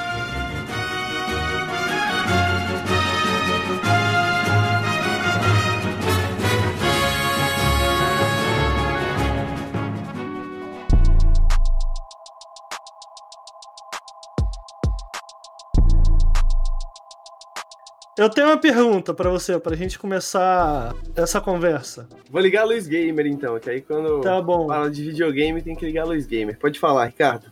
Fala pra mim. O que Zelda, capitalismo e jogos independentes têm em comum? O que Zelda, capitalismo e jogos independentes têm em comum? É o jogo que você vai falar, idiota! É o Ah, tá, é verdade, Tem é verdade. que tem comum Porra, é Goiânia, verdade. entendeu?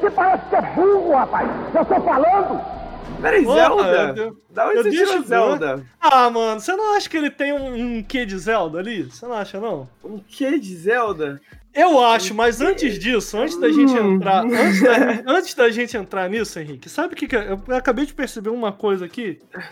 Um pouco preocupante. Que a gente começou esse podcast aí, já são uma da manhã. Que merda. E a gente não, não- a gente não, não deu recado nenhum. A gente não falou do Promobit. É Meu verdade. irmão, a gente cara. só começou a conversar aqui, né, É mano? verdade. A gente, O na verdade, terminou de editar o negócio, né? O Lucas vai ficar puto, irmão. por- Porque o Pô. Lucas fechou um contrato, né, mano? Porra, mano, é é o Marlos que edita, é seu primo, mano. Fala com ele Porra, assim, ele Marlos, bota eu vou na te, frente, vou né? te mandar um frente. áudio aqui, ó, você dá uma inserida Pode no crer, começo, mano. tá ligado?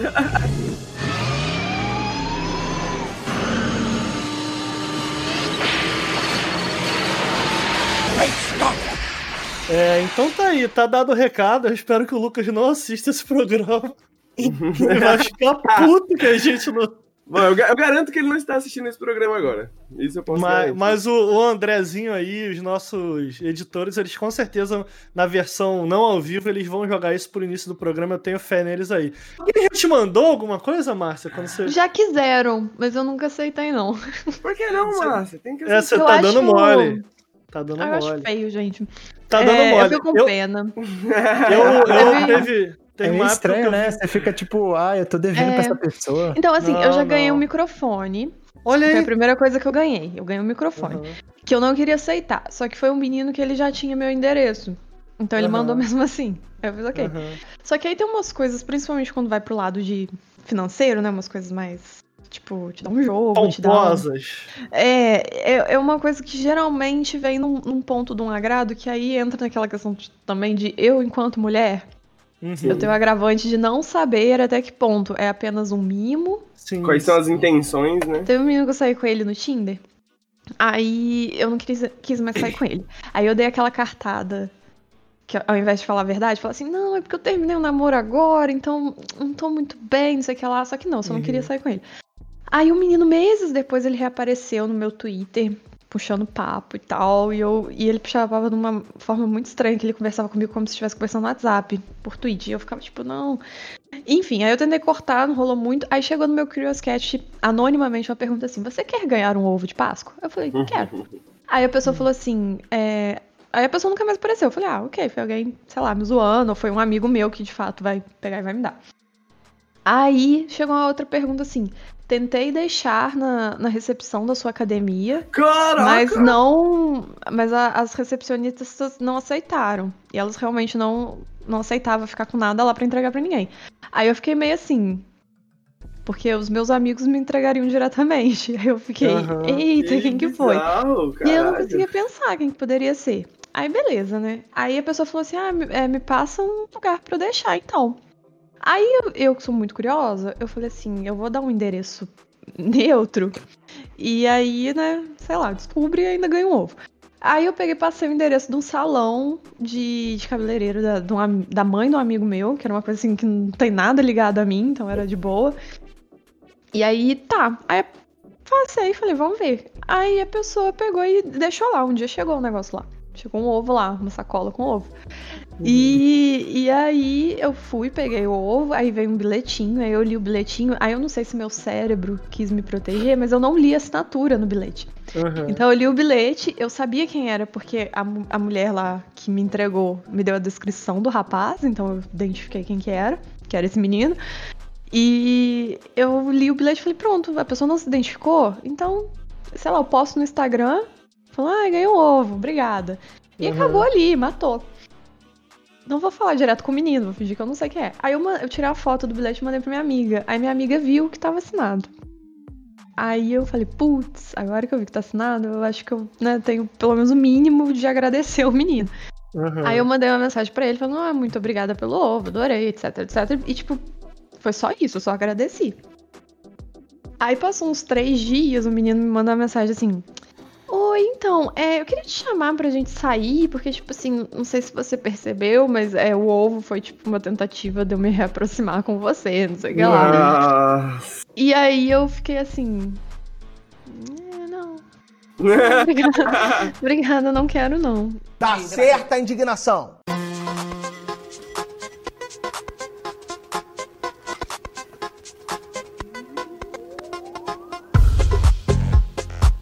Vamos aproveitar então o gancho, Henrique. A gente tava falando, a Márcia tava falando aí de Tinder.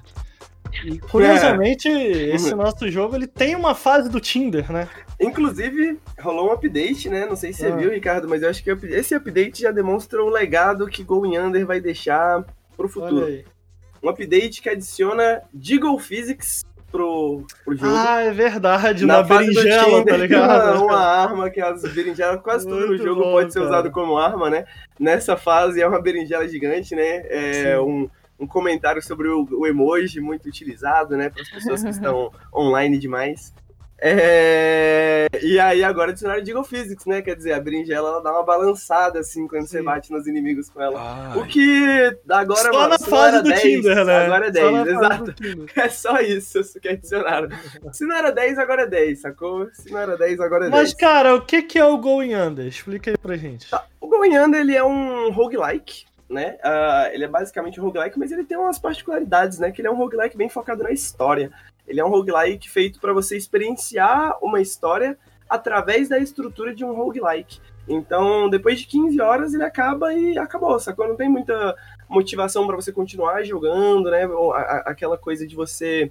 A, a tendência ao infinito do gênero, né? Tipo, um Hades da vida assim, Hades, você- mesmo depois de você ainda tem muita coisa pra você ver, muita coisa pra você descobrir, você continua jogando várias e várias, várias vezes. O Going Under não, né? Você, você joga, acaba Ele e acaba, né? É, apesar de que no, no, no, no roadmap deles, né, eles querem colocar mais coisas no endgame pra você continuar jogando o jogo depois. né? Mas o, o, o que eu acho então interessante é que essa estrutura funciona muito bem, saca? São três dungeons, cada dungeon, eu vou falar um pouco dos temas depois, né, mas cada dungeon representa uma startup falida, e você experiencia toda a história, é uma história que faz muito sentido, e é uma história que é muito bem escrita, os personagens são muito interessantes, então você quer realmente saber o que, que vai acontecer, como que vai acontecer, quem que é o chefão final, no final das contas, sacou?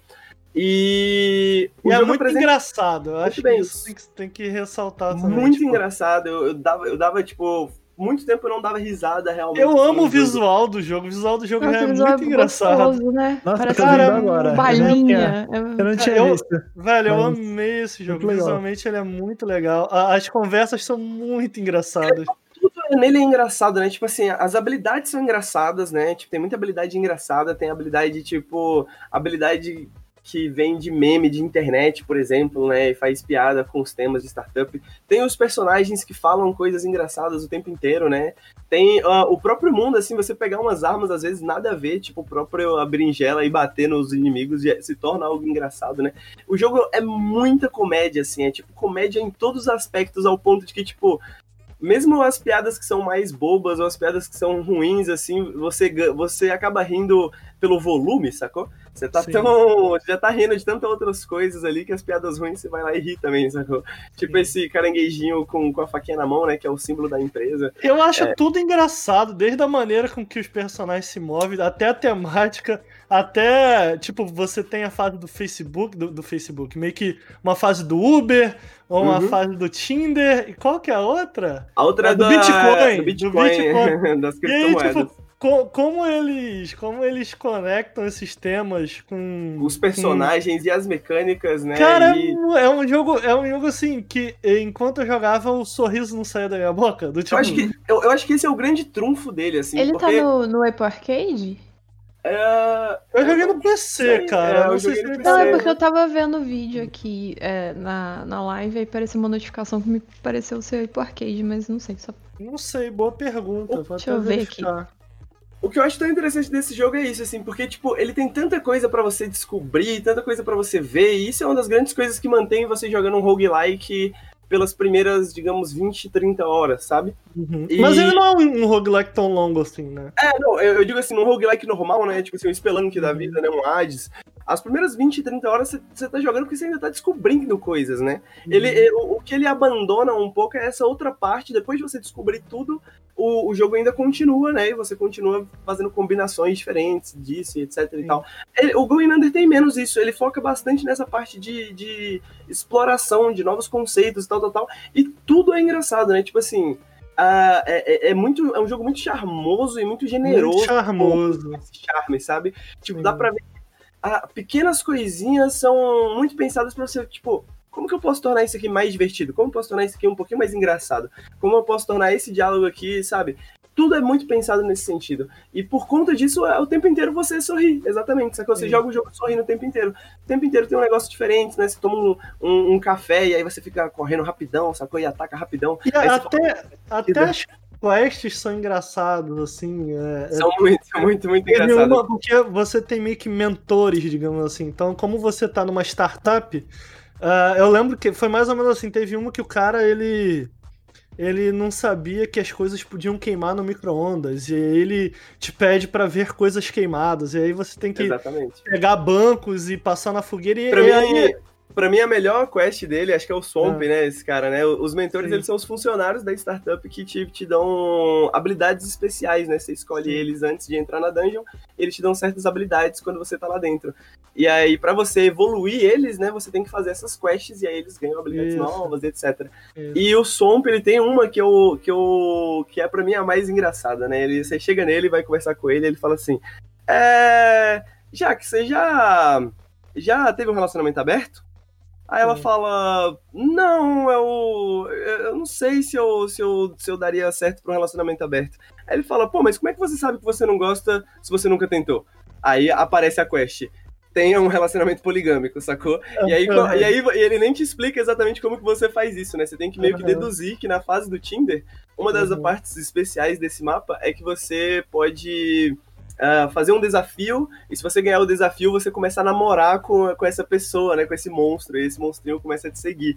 Aí Uhum. você tem que fazer isso duas vezes, né? Você tem que ter dois monstrinhos te namorando pra te Ah. seguindo, pra você ter um relacionamento É poligâmico e completar cara. a quest. Meu Deus, Sabe? eu quero É jogar, eu quero jogar. Cara, eu, eu É incrível, sinceramente é acho. incrível. Eu achei que você já tinha jogado, Márcia, porque eu realmente Você acho vai que gostar muito, gostar, Márcia. cara. Gente, eu tô É, muito você sem tempo. gostar muito, eu Parece a cara dela esse jogo, gente. Não, é Eu- minha eu cara, eu tô É a sua sofrendo cara. olhando pra isso.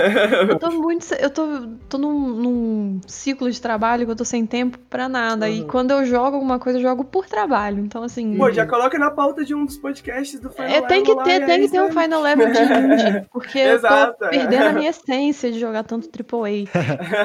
Eu acho que ele tem pra Switch, eu não tenho certeza. Tem, tem, eu acabei de olhar aqui. Não, não tem pro Apple Arcade, aquela notificação, acho que é coisa do jogo mesmo. Mas Ô, tem Henrique. pro Switch. Perguntar um negócio. é, esse jogo, ele é um jogo legal de streamar? Você chegou a Ah, streamar ele? Eu não cheguei a streamar porque a gente recebeu ele em embargo, né? E aí eu Ah, tá. joguei ele pra poder fazer um vídeo. E aí eu não cheguei a streamar. Cara, mas eu acho que ele deve ser bem divertido pra Eu streamar. Sabe por quê? streamei, eu streamei. Você, você chegou a streamar? Como é que foi a experiência, Ricardo? Eu streamei. É legal porque ele tem. Primeiro, né, a gente comentou que ele é engraçado, mas uma das partes mecânicas dele é que você pode usar qualquer coisa como arma, sacou? Qualquer coisa. Ah, Então, legal. Eu lembro que quando eu comecei o jogo, aí tu, tipo, tu pega um grampeador e tu fala, cara, como tu ataca com um grampeador, sacou? e aí Legal. ele tem aquela coisa meio Zelda. O, o- Nenhuma ferramenta que você pegar no cenário, ela dura pra sempre. Ela vai Ah, quebrar. nesse sentido que você falou que é meio Zelda, tá? Faz sentido, isso é Não verdade. só nesse sentido, de tipo, da arma quebrar, mas também de como os elementos se misturam. Então tu pode pegar um pedaço Sim. de madeira, passar na fogueira, a, a, a, a, É, Se você, bate com, se você bate com o teclado, por exemplo, você pode dar um choque no inimigo, né? E aí ele fica Ah, é travadinho meio- por um tempo. É meio né? sistêmicozinho, né? E Exato. ele, e ele é por salas, assim, nesse sentido ele me- a- a- É engraçado, porque isso acaba sendo uma característica até positiva, apesar dele ser um roguelike, muitas vezes não parece, saca? Ah, Você termina uma dungeon, enfrenta um chefe final, e cara, acabou aquela dungeon, você vai pra outra dungeon. Você fica, pô, isso é um roguelike? Tipo, É, você não pode ter que- voltar se você quiser pra ganhar pontos ou habilidades novas ou coisas do tipo assim, parece, mas pra mim, a minha primeira vez que eu joguei, parecia uma dungeon de Zelda, entendeu? Do tipo, é, é, uma- e eu digo uma dungeon de Zelda clássico, entendeu? A gente tá vendo na tela, ele tem também esse, por exemplo, uma das questzinhas que eu ganhei, e isso é legal, ele vai te surpreendendo o tempo inteiro. Então, enquanto eu tava jogando, tinha uma quest lá que era atropele outro carro. E aí tu sobe dentro de um carrinho de brinquedo e começa a dirigir pela fase. Do nada tu encontra outro cara com carro também, você começa a se bater. e Estou aí, tipo, acessando save coins no momento. e aí a galera, da, a galera da live tava dando risada, eu também tava dando risada. Cara, eu fui jogar esse jogo por meia hora em live. Eu cheguei na terceira dungeon do jogo. E a galera, pô, Caralho. continua aí e tal. Eu achei que foi um jogo bem legal pra eu, eu acho que ele é legal nesse sentido, que ele tem muita coisa pra você experimentar também, né? Ele tem muitas habilidades diferentes, assim, você, e, e cada vez que você joga, você libera uma habilidade nova, né? É, quando, é, com o dinheiro que você recebe e tudo mais. E aí você vai liberando habilidades novas. E aí você começa a fazer combinações dessas habilidades, porque você pode escolher uma habilidade desde o início, né? Você pode ir pra dungeon já com a habilidade já. Ah, e aí você começa a fazer combinações diferentes. E aí essas combinações às vezes dão muito certo, às vezes dão muito errado, às vezes é só engraçado. Tem umas habilidades que ainda hoje eu não sei o que, que elas fazem, porque a descrição delas é uma piada, saca? Aí você não entende a piada, você não entende Henrique, o que, que ela faz. rapidamente para pedir um aleluia pro nosso colega Guilherme Biasio.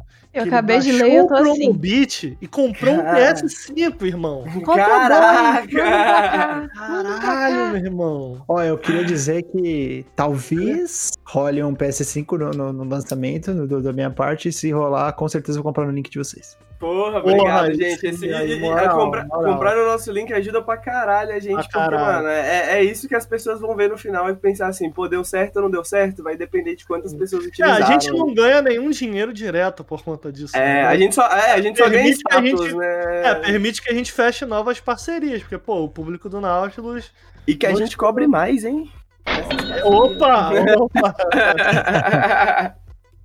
Não, Mas já que a gente tá falando de- reto, Obrigado aí pro, pro Obrigado Guilherme mesmo. ter dado a moral, mano. Já que a gente tá falando, né, de crescimento exponencial aí do Nautilus a partir de, de apps e tudo mais, vamos falar um pouquinho dos temas do Going Under, né? Eu, eu posso É. só falar uma coisa muito Claro, engraçada claro. sim. Quando eu comecei, comecei a jogar esse jogo, eu não sabia o que fazer, né? Aí eu peguei esse grampeador e comecei a grampear a cara de todo mundo, aí daqui a pouco o grampeador acabou e eu fiquei, cara, que porra de jogo é esse? Aí daqui a pouco eu esquivei e eu não, eu não sabia jogar ainda o jogo, né? Eu esquivei, e aí quando ela esquiva e você tem uma mesa perto, ela se esconde embaixo da mesa. E aí os inimigos ficaram me procurando embaixo da mesa e a gente ficou dando voltas embaixo da mesa. Cara, esse jogo é maravilhoso, cara. Tipo, como as coisas acontecem e tal. E eu, eu queria dizer também que ele é um jogo relativamente difícil, mas ele tem um assist mode muito generoso também. Você pode basicamente mexer no jogo inteiro, assim, na questão da dificuldade. Ah, se as armas quebram mais, se as armas quebram menos, se os inimigos são mais fortes, tem mais inimigos, menos inimigos. Tudo isso você pode mexer, sacou? E, e- eu acho que isso é um- um- uma parada muito legal dele também. De. Porque ele acho que ele entende que o principal dele também é um pouco a história, né? Também é um pouco aquele mundo. Então, quanto mais pessoas puderem experienciar esse mundo, né? E você quer jogar mais difícil, pô, joga, mas não precisa também. E tem alguns momentos que eu achei ele bem difícil, assim, que eu pelei muito pra passar. O Feldman, o Henrique, aqui no chat, ele falou: pô, explica o contexto do game, por que tu tá falando de startup e não contextualizou? Então, vamos falar dos temas então do, do, do Going Under. É... O Going Under ele foi criado por uma equipe de desenvolvedores de Seattle, né? E Seattle pra, é uma, um dos grandes polos de startups no, nos Estados Unidos, né?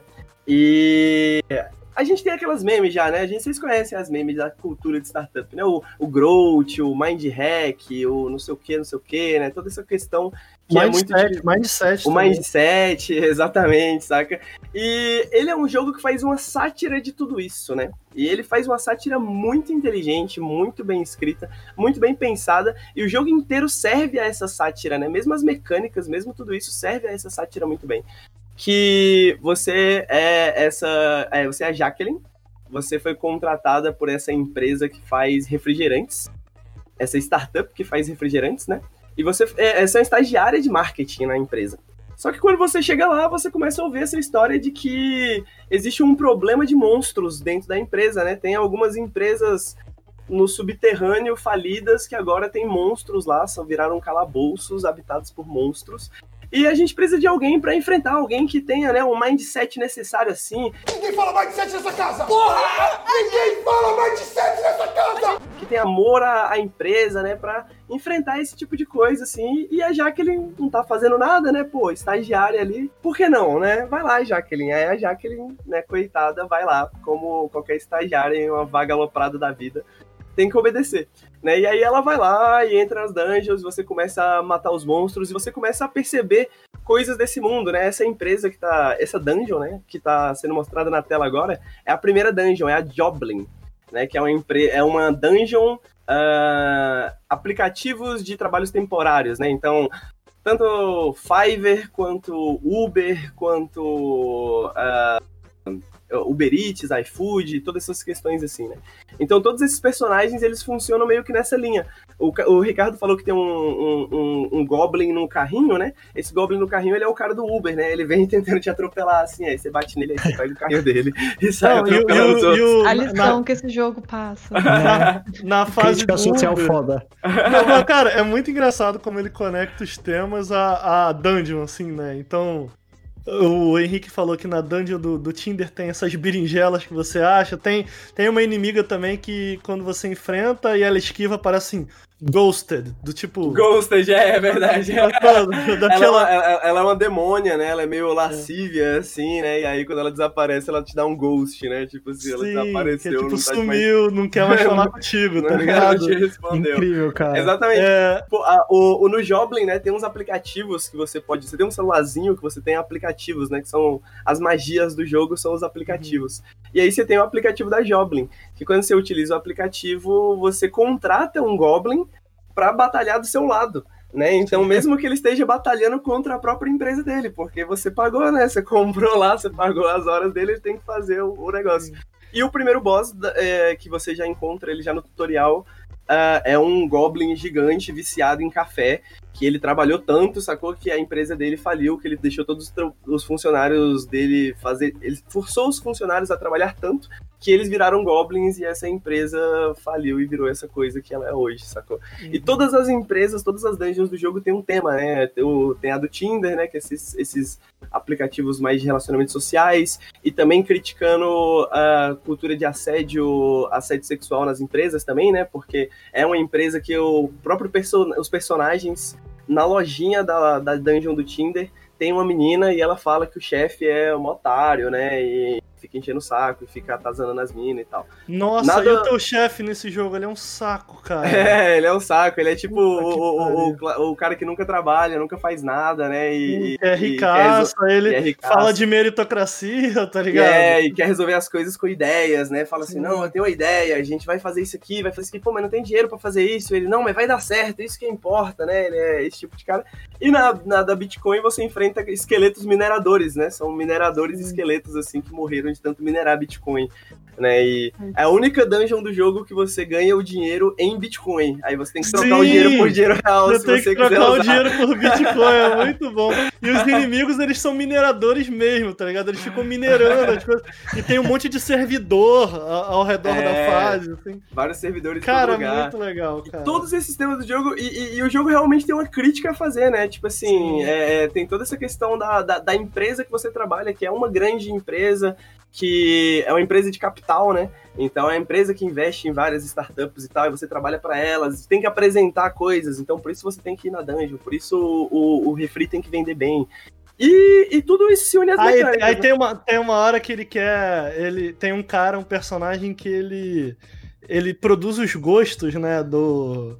Do refrigerante. Ele foi meio passado pelo chefe. Ele era um.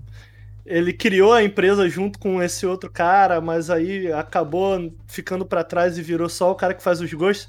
E aí chega um momento que esse chefe ele decide que a melhor maneira de é, é, fazer com que as pessoas bebam mais o refrigerante, melhore os gostos, é fazer o gosto através de algoritmos, né? Então ele começa a pegar algoritmo Tudo, e tal. tá aí. O, o, o, o jogo consegue, de maneira muito simples, falar de, tipo assim, da diversidade de problemas ao redor de startup, saca? Ele não, ele não se fecha em uma coisa só, né? Ele fala de várias coisas em vários pontos diferentes. Então, ele fala da questão do- dos algoritmos, ele fala da questão da- da- da- do assédio, ele fala da questão do próprio capitalismo, né? Então, tem um- uma arma muito forte, assim, que tem um inimigo, um boss, que ele te entrega essa arma muito forte, que é uma espadona, e a espada se chama Union Buster, né? Porque Union Busting é, o, é, o- é o termo dado às políticas da, da era Reagan para acabar com, as, com, a- com os sindicatos, né? Então, tipo assim, o cara é um chefão e, e a arma dele é uma arma que acaba com os sindicatos. E você pode pegar e bater nele com essa arma depois, essa coisa. Caralho, E é, e é isso, ele, ele É fala incrível. desses temas, ele fala desses temas de uma maneira muito leve e de, muito engraçado também, sacou? Isso, isso é a parada maneira do jogo, muito bom, cara. Muito bom mesmo, mano. E quem quiser saber mais, tem um vídeo meu no Nautilus lá, né? Tem, acho que tem o Entre Mais Detalhes, assim. Eu, ah, eu- aqui eu aproveito pra falar de algumas coisas que eu, não, que eu não pude falar no vídeo, tanto que é a quantidade de piadas, né? Tem muita piada boa no jogo. E isso é isso já é só sozinho uma das razões que vale a pena. É um belo jogo de comédia. Faz tempo que eu não jogo um jogo de comédia bom. Quanto ele tá valendo na Steam agora? Eu Porra, acho boa que pergunta. ele tá 30 e pouquinho, se eu não me engano, ou isso foi Acho na que eu vou pegar na? Steam mesmo, hein, cara. Puta, jogo legal. Vou, Pô, vou, o jogo vou é muito legalzinho, cara. De verdade, eu, eu, Ele sobrou tá uma- 60, é, ele tá 60 agora. Um pouquinho Ah, mais legal. caro, né? É. Sobrou, uma, sobrou uma keyzinha ali no Nautilus quando mandaram pra gente, eu peguei e joguei, cara.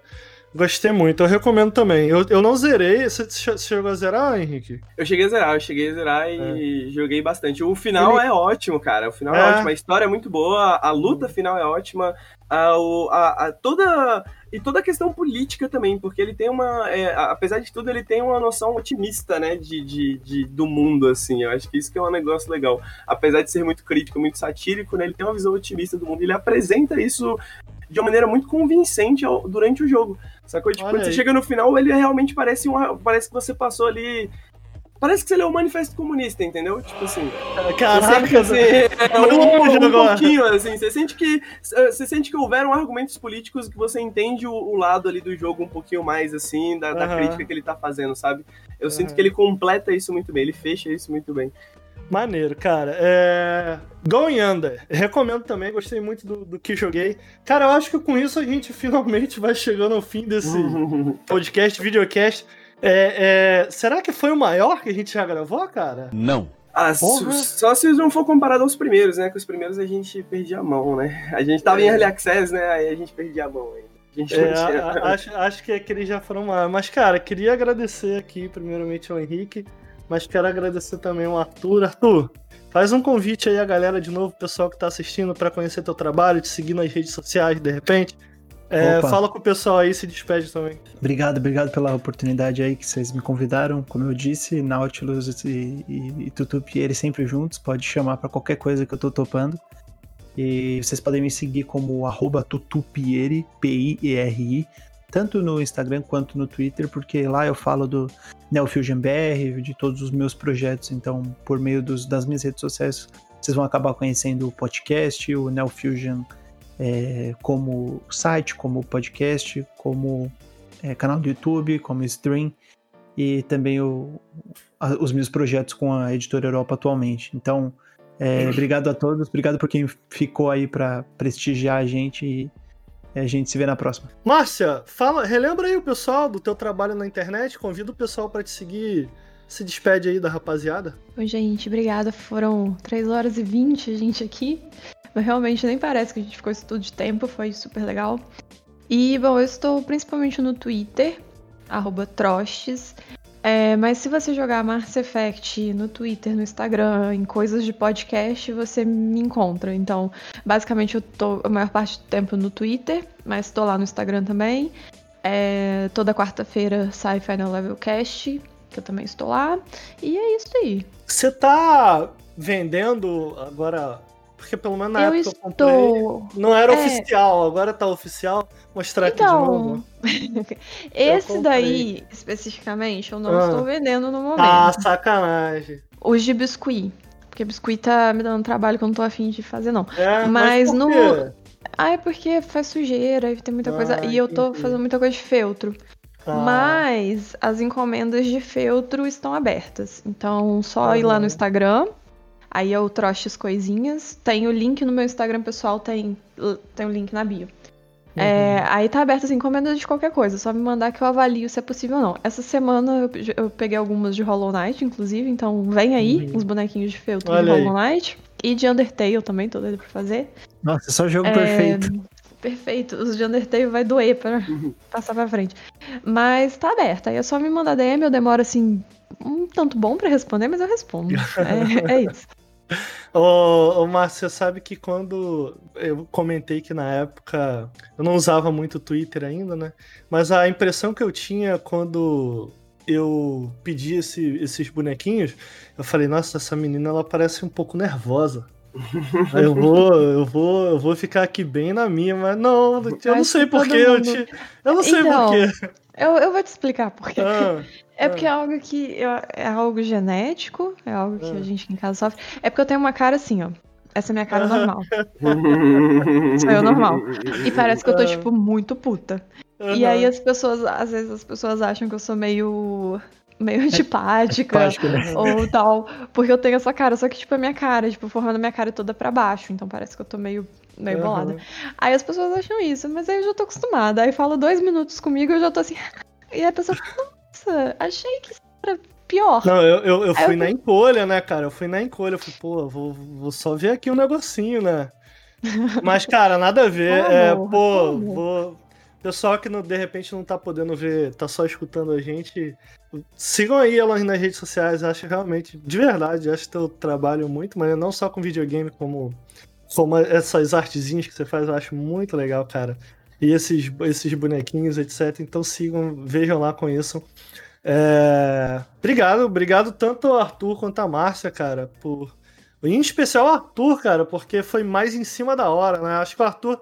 Eu chamei na quinta, Arthur. Foi ontem, é. Foi na quinta. A Márcia eu acho que eu falei um pouquinho antes.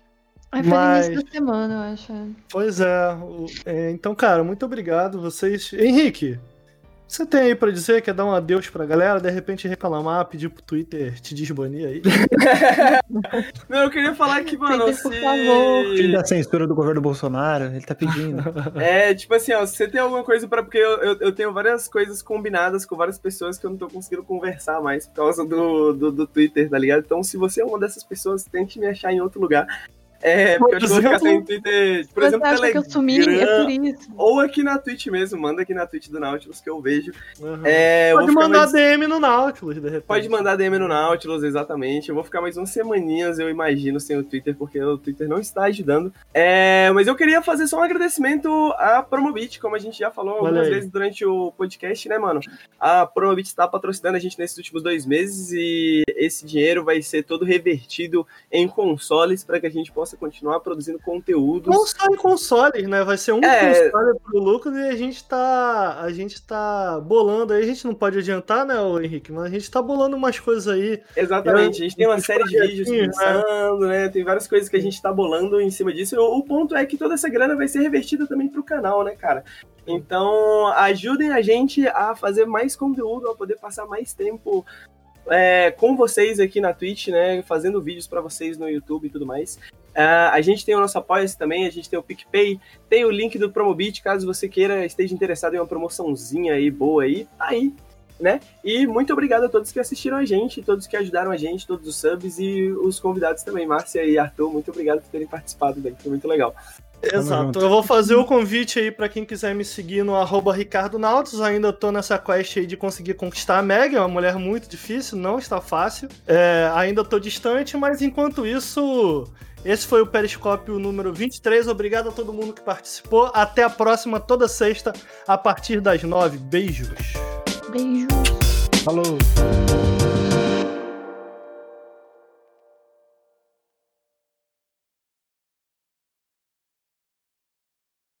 Puta que pariu, é muito massa pilotar a nave. Esse podcast foi editado por Marlos Sanuto.